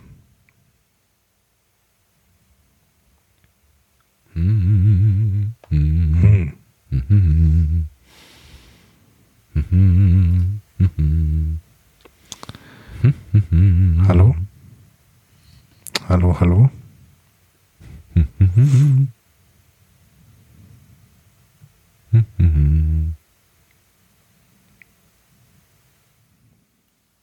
Hallo. Ah. Jetzt. So, ich sagte, ähm, äh, vielleicht bis auf die äh, Realität von Quarren, weil wir da ja nicht so ganz, also nein, bis auf die Quali Realität von Quarren, weil äh, wir von der ja wissen, dass die Realität äh, eigentlich keine Realität ist, zumindest nicht ja, die genau. Realität, die von der wir wissen, dass sie äh, vermutlich die Realität ist, nämlich die normale Realität auf der Voyager. Genau, und ich sagte, ähm, das ist eine, aber auch ja eine Realität, die ähm, für die Leute, die sie denken. Also ist es am Ende doch eine Realität, könnte man sagen. Vielleicht. Auch wenn sie, ja. Genau. du musst einiges schneiden, glaube ich, für diese Folge. Entschuldigung. Herr Sonntag. Ähm, Herr Dom. Verrückt. Ähm, Frage 2. Entscheide dich. Du hast nur eine Wahl. Frieden oder existenzielle Wahrheit?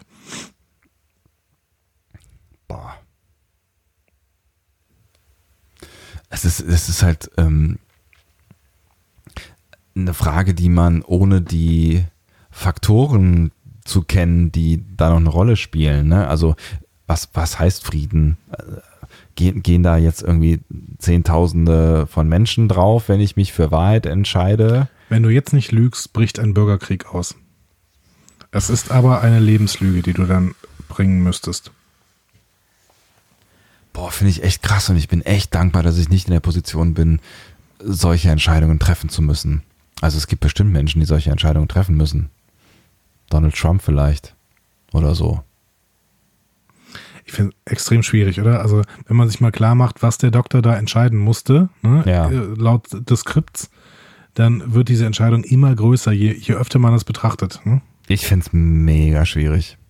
Also ich würde sagen, tatsächlich ähm, am Ende wahrscheinlich bitte pro Menschenleben, aber das ist, es ist halt auch so eine, so eine, das ist wieder so ein bisschen diese, diese Frage, äh, über die wir hier regelmäßig äh, diskutieren. Ähm, äh, was, was machen wir mit dem, mit dem Flugzeug, mit dem Terroristen drin? Schießt man das ab, äh, was quasi äh, gerade auf eine Stadt zusteuert oder wie auch immer, oder ähm, lassen wir den Dingen ihren Lauf? Ähm, und das ist, das ist so ein bisschen die Frage. Ne? Also ich weiß ja auch jetzt nicht, wenn ich mich jetzt für eine Lüge entscheide, ob diese Lüge, also das Nichtsagen der Wahrheit irgendwie 200 Jahre später zu einem noch größeren Konflikt führt und vielleicht noch viel mehr Menschen sterben als die Menschen, die ich gerettet habe in der aktuellen Situation, weil kein Bürgerkrieg jetzt ausgebrochen ist. Also das ist halt so eine, so eine mega abstrakte Frage, die die finde ich total schwer zu beantworten. Das ist im, im, Zweifel immer für die Wahrheit, aber wenn ich genau weiß, dass durch meine Wahrheit 20.000 Menschen sterben, da weiß ich nicht, weiß ich nicht, wie ich reagieren würde. Ich habe noch eine dritte. Die ist auch nicht, die ist auch nicht einfacher. Hast du nicht, also war das nicht immer, also es war doch, es war doch immer eine, eine Scheißfrage, die ich nicht beantworten kann. Eine Frage, wo ich irgendwie eine Meinung habe und dann noch irgendwas Nettes, oder? Die dritte war immer eine Discovery-Frage. Und auch ah ja, jetzt sowas. ist es wieder eine. Ne? Ja. Was glaubst du, wie wird die Föderation im Jahr 3086 auf die Geschehnisse bei der Battle at the Binary Stars schauen? ah, es ist auch schwierig. Ähm, es ist auch schwierig. Weil, also, ja, also, wir haben ja auch schon viel darüber diskutiert, was man Michael jetzt zum Beispiel wirklich ähm, an, anlasten kann an äh, dieser in dieser Situation. Also wie viel Schuld Michael da wirklich auf sich äh, geladen hat. Ähm und man kann auch fragen, ob dieser Konflikt nicht eh ausgebrochen wäre, auch äh, ohne dass Michael da jetzt über einen Klingonen gestolpert ist, ähm, wäre.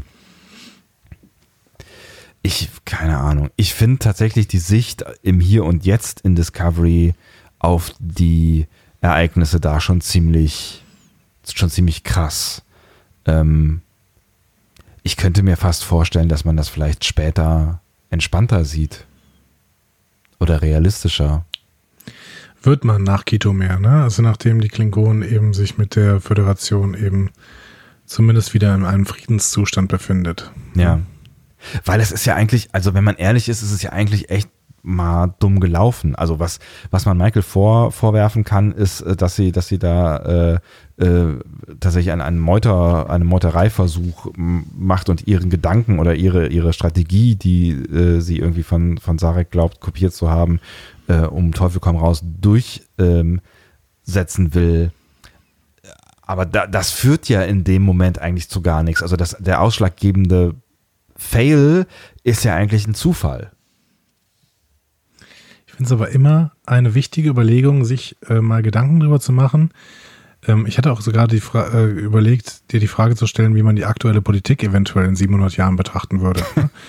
ähm, ja. Aber dieses Fass möchte ich überhaupt nicht aufmachen. Aber ich finde diese Frage immer wieder interessant. Ne? Hm. Und ich finde das für die Menschheit auch sehr, sehr wichtig, sich immer wieder Gedanken darüber zu machen, wie wird die Zukunft unsere Handeln im Jetzt beurteilen. Ne? also da, da gerate ich fast in Plädoyer-Laune, weil ähm, da denke ich gerade wieder extrem lang drüber nach, wenn ich, wenn ich den Blick zum Hambacher Forst werfe, wenn ich den mhm. Blick auf alle möglichen umweltspezifischen ähm, Themen ähm, werfe, wenn ich, wenn ich gucke, dass wir halt den Verbrennungsmotor seit Jahren kultivieren, obwohl es Alternativen gäbe und sowas, dann denke ich immer so, ja, wie wird die, wie werden mögliche Zukunftsgenerationen auf diese Zeit zurückgucken? Ich glaube tatsächlich sagen, schon. Was, was seid ihr für wahnsinnige Typen? Ich glaube tatsächlich schon, dass, dass man vermutlich irgendwann ähm, auf uns zurückschauen wird ähm, und diese Zeitepoche als so ein bisschen das, als das technologische Mittelalter sehen wird. Ähm, wo, wo es düster war und äh, wir unsere Städte verpestet haben mit, mit äh, Gestank und ähm, die Umweltprobleme, die es dann vielleicht in drei, vier, sechs, 800 Jahren oder von welcher Zukunft wir auch reden, ähm, ihre Wurzel haben und äh, wir alle unsere Ressourcen draufgehauen haben in diesem Planeten. So, also ich glaube, dass ähm, also wenn diese Menschheit irgendwie überlebt, ähm, dass, dass das eine, eine Zeit ist, in der wir gerade leben, die nicht gut wegkommen wird. Wahrscheinlich werden wir es nie erfahren. Nee, wahrscheinlich nicht. Aber es wäre trotzdem eben eine spannende Perspektive. Und vielleicht kriegen wir diese Perspektive ja irgendwann nochmal von Star Trek aufs Brot geschmiert. Das haben wir ja schon gehabt. Ne? Wir haben beispielsweise in Voyager, ich glaube, das Ende der ersten Staffel oder Anfang der zweiten Staffel, ich glaube, da ist sich die Folge selber nicht ganz sicher, mhm. die, ähm, diese 39ers-Folge, ne, oder ja, wie ja. sie heißt, ähm, wo auch dieser Verbrennungsmotor gefunden worden ist und die sich alle darüber wundern. Ja. Äh, die haben, die haben Rohstoffe verbrannt. Ja, ja, ja, genau. Für Fortbewegungsmittel. Also, dass sie sich darüber wundern, ist natürlich ein bisschen absurd, weil sie selber die Lithium verbrennen. Aber ähm, genau. So, das, diese Überlegungen werden ja in Star Trek ein paar Mal gemacht. Und ja, absolut. Ich möchte Star Trek ermutigen, macht das bitte weiter. Ja, also das kann auf jeden Fall nicht schaden. Also das ist, ne, also da, wenn, wenn es irgendwie eine, eine, Funktion haben, eine politische Funktion haben kann und Star Trek war ja äh, immer auch politisch, dann ähm, indem es darauf aufmerksam macht, was, was wir hier unserer Welt eigentlich gerade für einen Wahnsinn antun. Also mal abgesehen von dem ganzen Wahnsinn, der, der ja, der auch bei uns politisch passiert, aber einfach diese, diese, das Zerstören von unserer einzigen Ressource, äh, die wir zum Leben haben, ist schon massiv absurd. Es gibt auch dieses Bild, ähm, wie das der Mensch äh, der Virus ist, der die Erde befallen hat und ähm, dass das quasi der Virus ist, der nicht, nicht, nicht mehr zu heilen ist. Also dass die Erde quasi unheilbar erkrankt ist an Mensch. Ja, wobei die Existenzialisten äh, dann sagen, also die, bei denen würde der Cartoon anders ausgehen. Wenn sich zwei, wenn sich zwei äh, Erden unterhalten und die eine sagt, oh, mir geht's gerade nicht gut, ich hab Mensch, dann würde die andere sagen, kein Problem, geht vorbei. Sorry, ich hab's leider nicht gehört. Wenn sich zwei Erden unterhalten, dann was? Und die eine würde sagen, ähm, mir geht's gerade nicht so gut, ich hab Mensch, würde die andere sagen, kein Problem, geht vorbei. okay. Ja, ist was dran. Geht vorbei, definitiv. Und vielleicht sollten wir uns auch das mal vor Augen führen. In äh, wahrscheinlich 10.000 bis 20.000 Jahren kommt die nächste Eiszeit und dann äh, ist wahrscheinlich ein Großteil dieser Menschheit dann eh Geschichte. Mann, wir haben dieses Mal die richtig großen Themen angesprochen. Ne? Ja, warum denn, warum denn auch nicht, Andi? Warum denn auch nicht? Einfach mal das große Besteck auspacken. Ich finde, wir müssen jetzt noch mal, ähm, wir müssen noch ein ganz großes Thema anpacken, was überhaupt nichts mit dieser Folge zu tun hat. Aber ungefähr ähnliche Dimensionen äh, genau. ja, umfasst. Es ist der Trackcast. Es ist der Trackcast.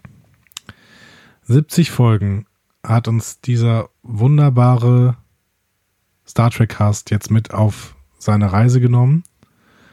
Und äh, bei mir kommt tatsächlich so ein bisschen Wehmut auf, denn ähm, ich habe das, glaube ich, beim Trackcast selber auch schon mal erzählt. Ähm, nicht nur, dass die äh, mich ähm, quasi durch mein Examen gebracht haben, dadurch, dass sie in früheren Zeiten schon alle im deutschen Star Trek Index alle möglichen äh, Folgen analysiert haben und große Analysen da auch veröffentlicht haben und diese Website auch noch online ist und hoffentlich auch weiter online bleiben wird. Mhm. Ähm, das war mein erster Podcast, den ich gehört habe. Und heute höre ich immer Podcast. Es ist auf jeden Fall schon, schon bemerkenswert. Ne? Und umso schöner ist es, dass wir dann in den 70 Folgen, in der vorletzten Folge quasi auch noch selber auftreten durften. Ja.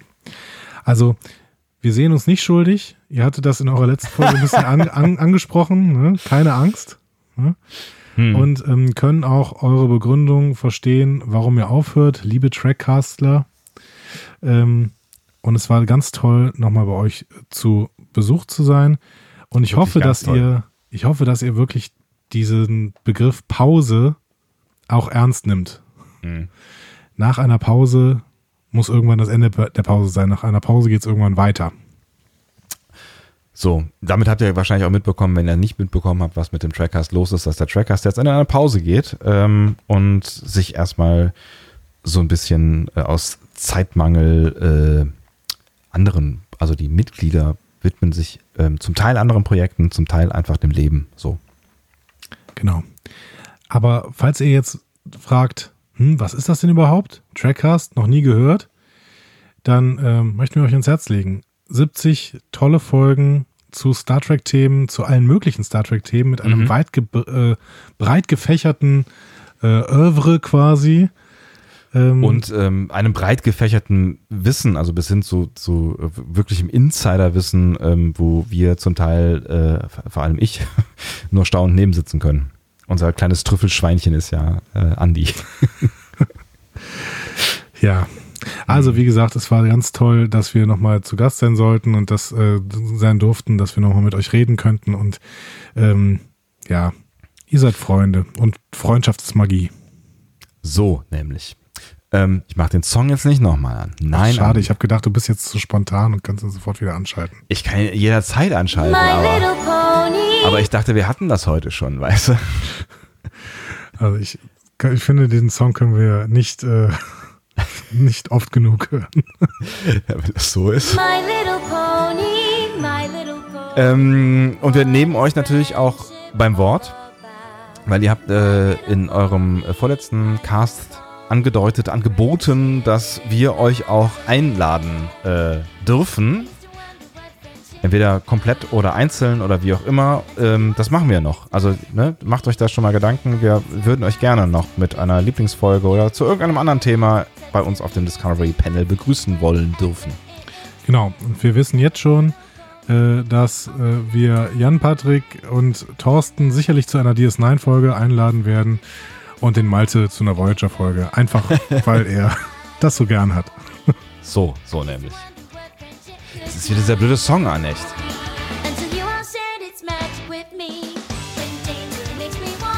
Du hast schon beim letzten Mal gesagt, du hättest es so schön gefunden, wenn wir rausgegangen wären mit dem Song. Ich habe das auch nochmal gehört. Dieses Ende der letzten Folge, das wäre so toll gewesen mit diesem Song am Ende. Ich mag das aber diese, diese Folge auch nicht. Ich möchte das nicht. Solange ich hier an den Knöpfen sitze, möchte ich mit einem ordentlichen Intro dieses, diesen, diesen Podcast verlassen. Mit einem Intro. Äh, Outro heißt es dann vielleicht. Mit so einem ordentlichen Outro den Podcast verlassen. Also, liebe Leute, ihr seht, ähm, falls jemand von euch sich mit Technik auskennt und so ein bisschen open-minded ist, ne? ich suche noch einen Mitpodcaster. Der muss nicht viel können. Der muss einfach nur genau dann reden, wenn Andi nichts mehr zu sagen hat und ähm, Namen merken auf jeden Fall nicht.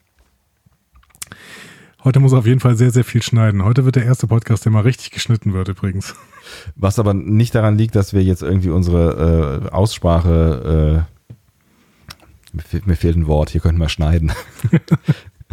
Unsere Ausspracheprobleme ähm, aufgrund der Uhrzeit oder aufgrund von fehlenden Worten vertuschen wollen, sondern einfach, weil es irgendwie, also, ich habe keine Ahnung, was war denn da los? Ihr werdet also, das nicht gehört Gründen haben. War das, war, das, war das Internet mega beschissen. Ihr werdet das nicht gehört haben, denn äh, der liebe Herr Sonntag ist ein ähm, Meister der Schnittkunst, möchte man sagen, quasi. Naja, er, ist, er, er ist der Garak unter den Podcastern. Ähm, aber ähm, aber wir, wir sind ungefähr wir sind ungefähr zehnmal unterbrochen worden durch schlechtes Internet. Ah, das Internet kam dazwischen, ja. Oder eben keins. Keine Ahnung, was auch immer da los gewesen ist. Ähm, ist ja auch wurscht. Ich finde trotzdem, dass ähm, das eine, ein, ein spannendes Gespräch war mit dir, lieber Andi. Ich kann nur hoffen, dass ihr das auch so äh, fandet. Wir sind wieder hier und da doch ein wenig abgeschweift, äh, geschwiffen, aber ich Komm. glaube zu Recht. ich glaube zu, völlig zu Recht. Natürlich, immer zu Recht. Ja. Und ähm, nachdem wir jetzt äh, hier, glaube ich, schon fast wieder zweieinhalb Stunden unterwegs sind. Ja, ähm, sagen wir mal zwei, es sind zwei. Zwei. Wir haben, glaube ich, gerade die Zwei-Stunden-Grenze oder so, äh, sind rund um die Zwei-Stunden-Grenze gerade. Wird uns ja vielleicht nächste Woche eine kürzere Folge erreichen, ähm, beziehungsweise euch wird eine kürzere Folge erreichen und wir werden eine kürzere Folge produzieren, denn wir beschäftigen uns ja mit einem Short-Track und ein Short-Track könnte doch auch mal short besprochen werden. Wir werden sehen. Wir werden sehen. Ich bin äh, da, also ich, also ich, ich glaube, ich habe da schon auch Redebedarf, ehrlich gesagt. Also ich freue mich da sehr drauf. Ähm, Klar, und, es geht um Tilly. Ja. Also vor allen Dingen geht, geht, geht unsere Serie weiter, mehr oder weniger. Ne? Also nicht, nicht, nicht, nicht, nicht ganz so richtig, aber so, so ein bisschen richtig schon. Sowas wie, wir werden auf jeden Fall ganz neues Star Trek besprechen können nächste Woche. Wir werden ganz neues Star Trek besprechen können und wir werden eine, eine, eine Serie besprechen, ähm, die in unserem Namen vorkommt. Wie heißt der nochmal? Ähm, Discovery Panel. Juhu. Bis nächste Woche, liebe Tschüss. Leute. Alles Gute.